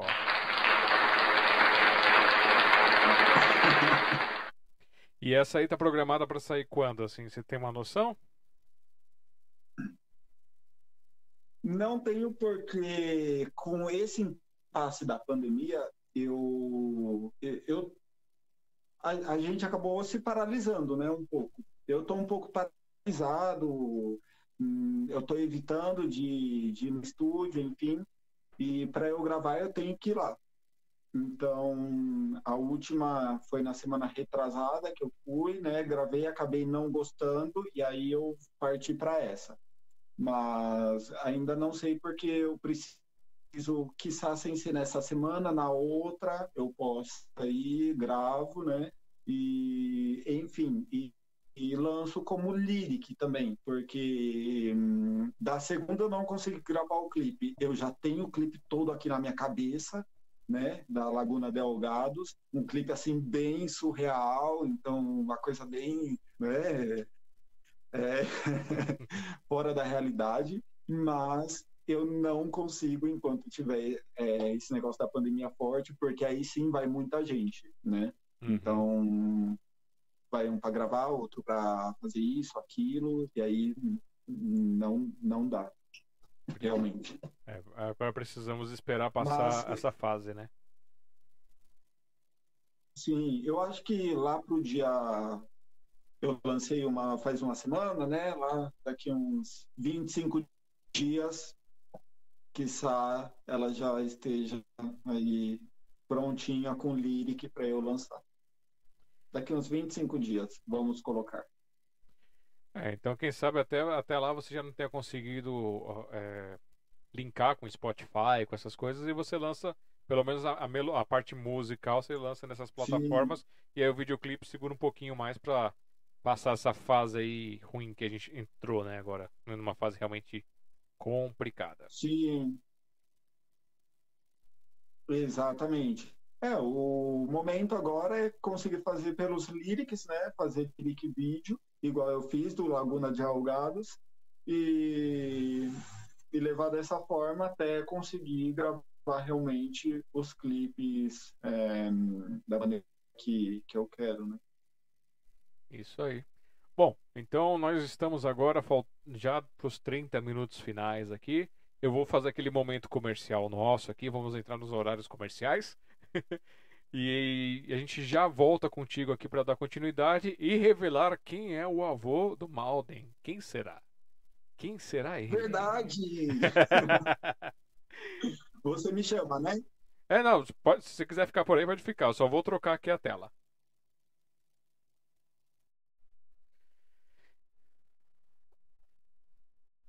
E aí, pessoal, tudo bem com vocês? Tudo tranquilo? Agora, vocês estão gostando dessa noite aqui com, com o Malden? É, se vocês estão gostando, é, vão lá, entram nos canais dele, entrem nos links, façam parte do projeto dele, ajudem, incentive. E eu vim nesse momento aqui para falar com vocês do nosso projeto, nosso projeto do Café com Poesia, da Sociedade Mundial dos Poetas, é, que são esses projetos culturais. Sociedade Mundial dos Poetas é um projeto que começou em digitalmente dia 31 de janeiro de 2009, com a intenção de unir as, as artes do mundo é, físico com o mundo digital, do mundo digital com o mundo físico. Espera aí que a gatinha quase derrubou o microfone aqui. É, pra dar uma olhada aqui que ela quer. Ela quase derrubou o microfone. e, e assim a gente foi criando laços e outros laços de cultura, de materiais, de trabalho e conseguimos trazer aqui os projetos. Um desses projetos que nasceu foi o Braço Cultural, que é o Café com Poesia, que quando tudo está normal, a gente faz um encontro presencial uma vez por mês, atualmente lá na biblioteca Hans Christian Andersen. Um beijo para Elisângela, coordenadora, para toda a equipe da biblioteca Hans Christian Andersen, estamos com saudade de vocês. E, e é um sarau de, que começa meio-dia e vai até às 16 horas, onde pessoas de todos os níveis de, de arte do iniciante ao profissional se reúnem, compartilham as suas artes com música, poesia, dança, interpretação e se arriscam em outras artes também.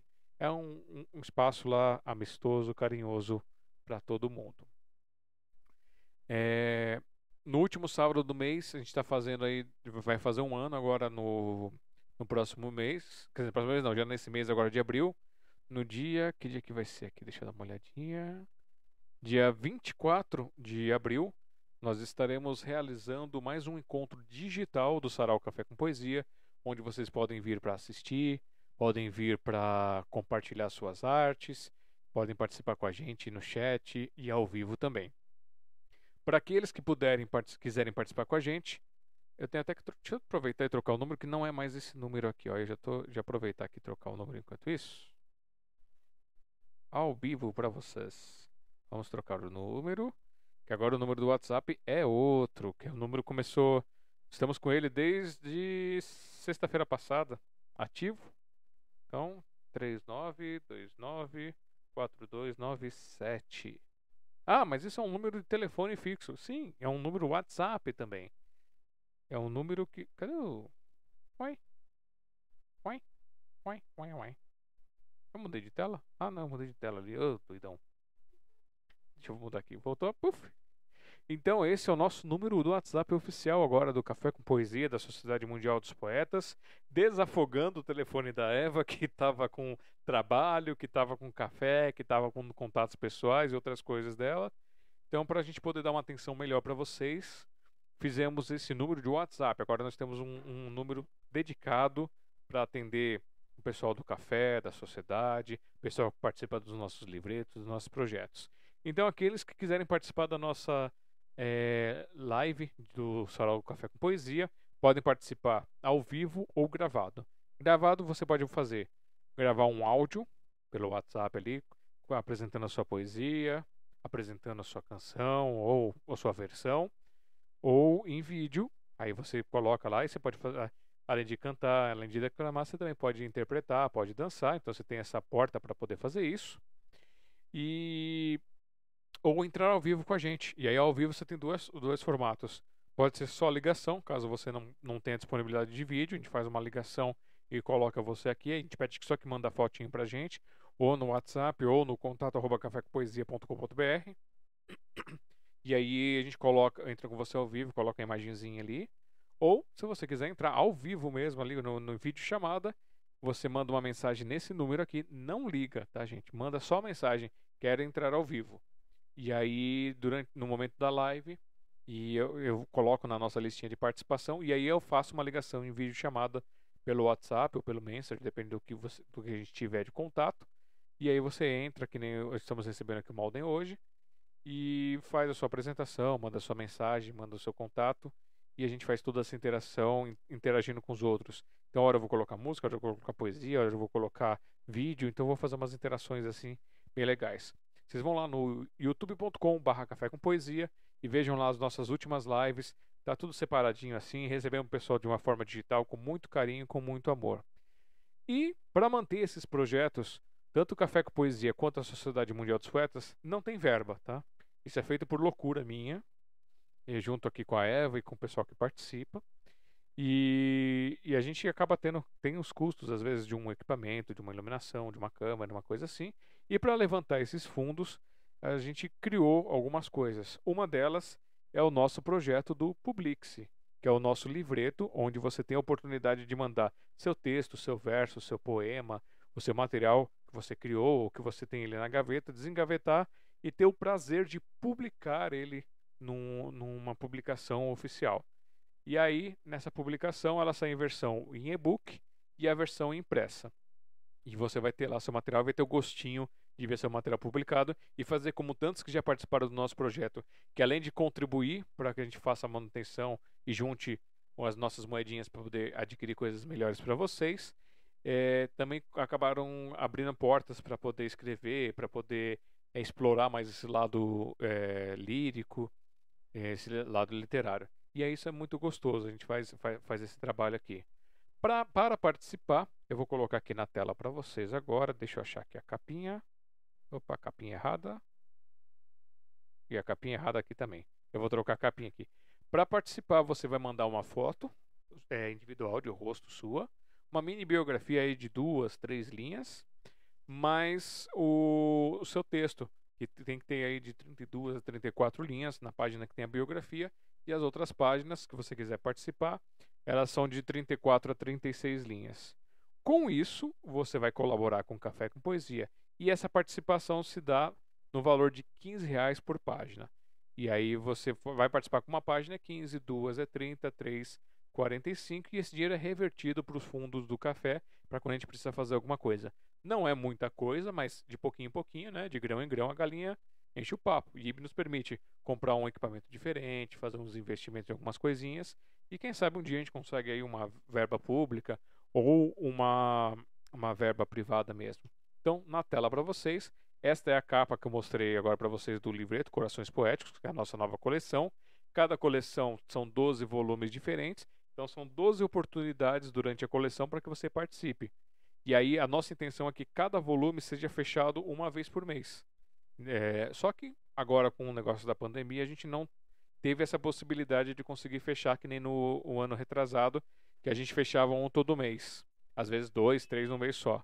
Então a gente acabou ficando nessa limitação por causa do que está acontecendo. E é óbvio, né? A gente é, tem prioridade do que com, gast... com que as pessoas vão gastar. Mas aqueles que tiverem essa possibilidade, que quiserem colaborar, está aqui o valor na tela para vocês. É o valor de 15 reais por página.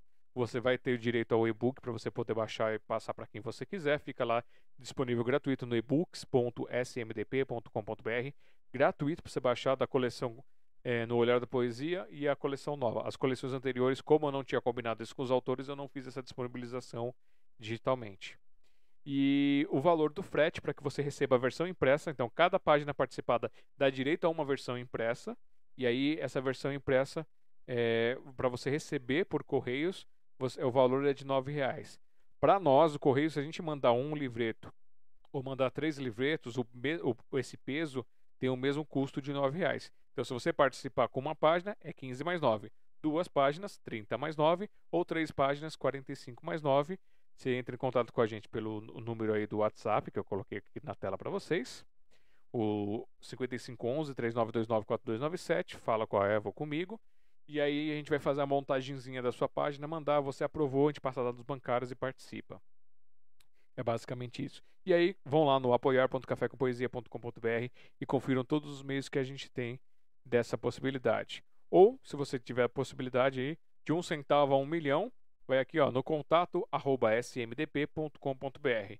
E a Eva falou que ela aceita também aquele milhão gostoso, assim, é, cozido com uma manteiguinha derretendo, e tá fazendo negócio também. Afinal, né? A gente não se sustenta só, só de uma coisa. e é isso aí, gente. Esses são os projetos, as formas de nos apoiar. E quem sabe um dia a gente traga mais coisas para vocês. E agora vamos voltar com o nosso convidado. E vamos revelar quem é o avô dele. Tan, tan, tan. E aí, Malde, volta. Eita, peraí, não voltamos, não? Voltamos, agora voltamos. Voltamos. Fui um, voltei dois.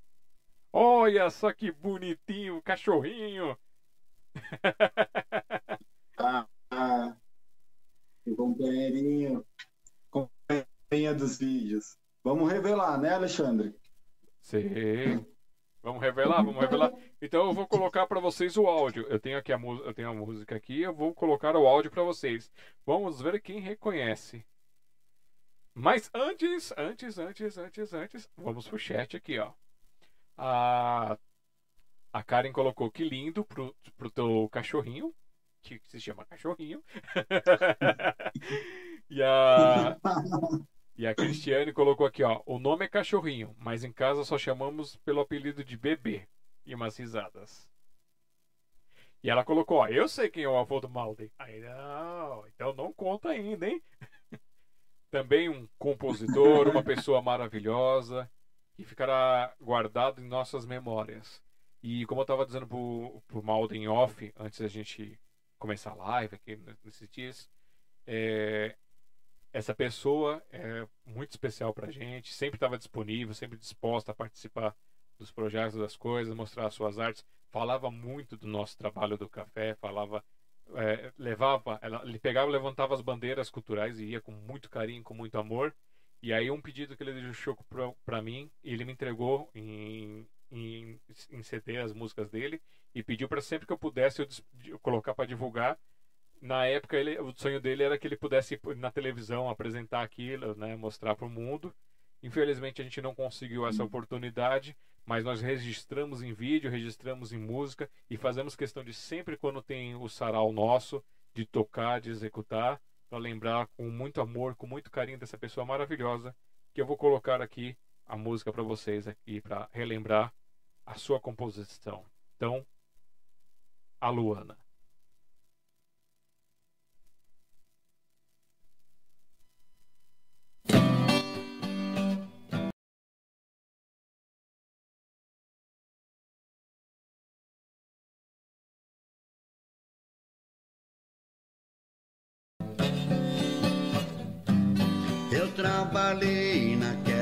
Fazenda, levando gado até no Araguaia. Eu trabalhei naquela fazenda, levando gado até no Araguaia. Quando eu chegava naquela fazenda, eu via a Luana, mulher do patrão. Quando eu chegava naquela fazenda, via a Luana, mulher do patrão. É isso aí, gente. Vocês estão ouvindo o nosso querido e saudoso Índio Feitosa, que é o, o avô aqui do Malden, que tem histórias maravilhosas. E aí, assim, já que a gente não teve a oportunidade de trazê-lo para esse nosso projeto aqui, o que, que você pode contar um pouquinho sobre esta figura?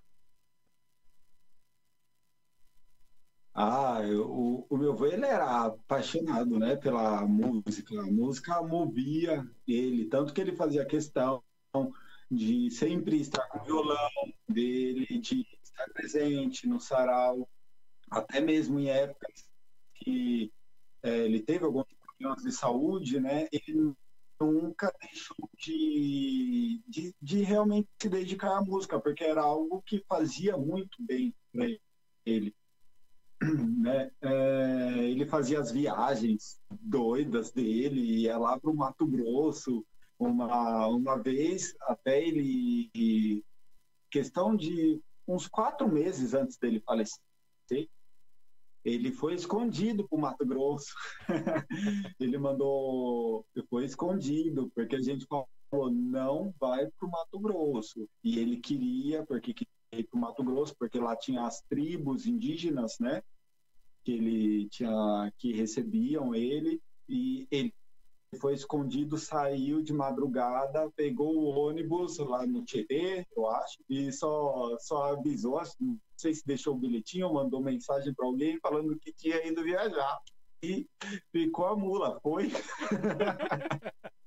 quando a gente descobriu, quando a gente viu, ele já tinha ido, já estava no meio do caminho já.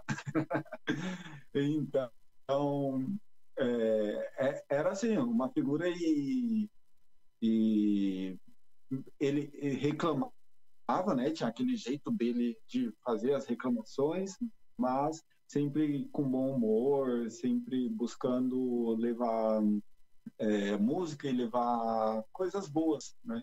É, e nunca desistindo também dos sonhos dele, né? Acreditando no que no que no que fazia bem para ele, é, mesmo imagina, né? Se naquela época que ele quis, quis, quis ir para Mato Grosso e se ele não seguisse o coração dele, né? Então ele ficaria com essa, com essa, com uma vontade. E na verdade não, ele foi para lá, voltou e não aconteceu nada, né? Ele continuou bem e depois por outro evento, enfim, na em casa, né? É um, um local mais seguro que foi onde ele acabou é, falecendo. Mas é, uma foi uma pessoa assim sensacional, não hum, sempre também de braços abertos, sabe? A gente compartilhava bastante coisas de, de música, ele, ele né, dele para mim. Eu não, porque na época eu não, não mexia, não tinha, não estava ainda manejando nada disso, mas ele sim expunha bastante as músicas dele, né, mostrava as letras, é, falava quando ele ia registrar as músicas. Um violão dele ele me deu, inclusive, numa situação que ele estava internado e eu acho que ele pensou que ele não ia sair do hospital. Então ele me deu e acabou tendo alta do hospital. e quando ele teve a alta, ele ficou assim, poxa, agora eu dei o meu violão, né? E na cabeça dele, não, ele não ia sair. e acabou ficando para mim o violão, né? E depois arrumou outro, mas o que ele deu, né? Falei, deu, tá dado, vou dar. e, enfim. Mas é isso. E muito obrigado, Alexandre, por lembrar né, e por continuar esse, esse trabalho e, e, e continuar levando né, o trabalho que ele, que ele deixou. É, a gente faz com carinho, faz com amor, porque o que ele tinha pra gente era muito amor, muita alegria. É, a gente compartilha, ele compartilhava com a gente as suas histórias indígenas, compartilhava as suas histórias de família. Eu lembro que quando a, a sua avó começou a ficar um pouco mais é, limitada por causa da doença dela, ele, ele tinha uma preocupação Sim. de ah, eu preciso voltar logo para casa por causa dela. A gente achava muito bonitinho aquilo. É, a gente vivia, Sim. a gente vivia dando bronca nele lá no café, porque é, tava alguém apresentando e Índio, vai ficar quieto aí não, menino. Ou ele derrubava o açúcar na mesa, aí a, a, aí a Eva dava bronca nele. Mas era sempre aquele com carinho, né? Ele sabia que, que, que era tudo aquilo porque ele dava Sim. risada, a gente dava risada. Sim. E era uma coisa bem, bem familiar, assim. Sim. Nossa, bater papo era com ele. Ele, é, achava é, alguém. Típico, né? ele, ele encostava alguém ali novo, ele chegava e começava a contar todas as histórias.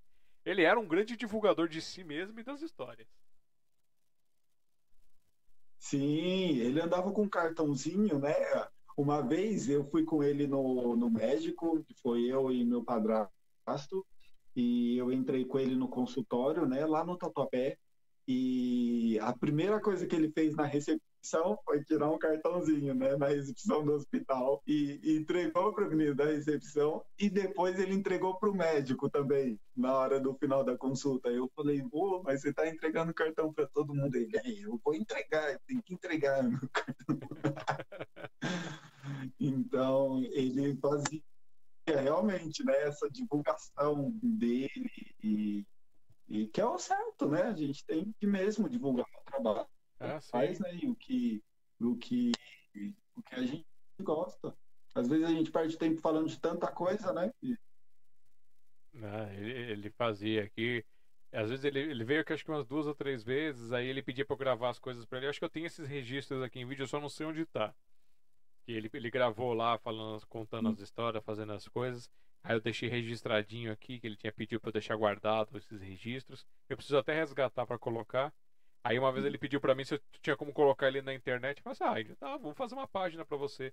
Até eu compartilhei depois o link com vocês aí para vocês poderem gerenciar. E de vez em quando ainda Sim. aparece alguém lá curtindo, comentando uma- alguma coisa. E é, e é bem legal, assim, é, é Sim, muito bacana. é um canal. E assim, essa, essa, essa- esses teus momentos com teu avô, esses teus momentos com essa parte musical dele, hoje trazem alguma influência ne- nesse, nesse, nessa sua pegada, nesse caminho que você está trilhando? Sim, trazem, trazem influência, né? Eu acredito que principalmente a música que eu gravei com parceria com o mexicano, que é um corrido tumbado, é, acabou tendo um pouco dessa essência, porque parece um pouco, né, com o ritmo que meu avô tocava. Então, algo mais, mais raiz, né? E, e acabou, sim, influ- influenciando, claro, nesse, nesse aspecto de você tomar como referência, né? Para para no momento de você se impor, no momento de você cantar, como que eu vou fazer isso, né? Qual a entonação, porque muda muito, né? Uhum. o, a maneira de você de você cantar algo que, que é mais raiz para algo que não é raiz. Então serviu sim de, de inspiração, né? E, e, e todo conhecimento, claro. Né? Meu avô sempre fez muita questão de repassar o conhecimento dele. Ele não era um tipo de pessoa que queria guardar o conhecimento para si. Não, ele passava mesmo o que, que ele aprendia, ele queria passar adiante. E, e essa veia aí do cara crachá, você vai, vai pegar dele também, de chegar e. Opa, sou músico. Opa, a minha música. Ah, eu, eu acho que não. eu acho que, que não. É, o, o meu avô, ele era muito assim, aberto, né? Ele tinha uma facilidade de chegar e começar a conversar com qualquer pessoa, de fazer né, a sua publicidade, de se autodivulgar. É, eu, eu já não, não sou tão assim, né? Eu, eu tenho o meu perfil de conseguir desenvolver né, um, um pouco dessa parte, mas não chega aos pés do, da maneira, né, do que ele era, não. Eu acho que nós, nós deveríamos, que mexemos com as artes, deveríamos ser mais como ele, assim. Chegar e. Opa! Ó, e mostrar a cara das caras e ir pra cima. Sim, exatamente. E até porque a gente mexe muito, né, com redes sociais, com mídias sociais, então facilita muito mais esse contato, né, nosso. E ele não mexia tanto, né, mexia assim através de outras pessoas, por exemplo, através de você, através da minha mãe também, ele mexia em algumas coisas, né, que ela ajudava ele. É, quando ele me, me pedia, me perguntava, eu também respondia, mas é, a gente já tem esse contato direto, né? Sem precisar de um intermédio. Então, hum, seria o mais adequado, né, da gente fazer. É, ele era a mídia social, né? Ele era o, o produtor, o, o, o, o divulgador, era- o artista. Isso. Ele era tudo. O assessor, o artista, o produtor era né, a máquina. E é pra cima. Deu oportunidade, tava lá o índio fazendo a sua arte. É, e assim, com essa pegada aqui, chegamos na nossa terceira hora de live.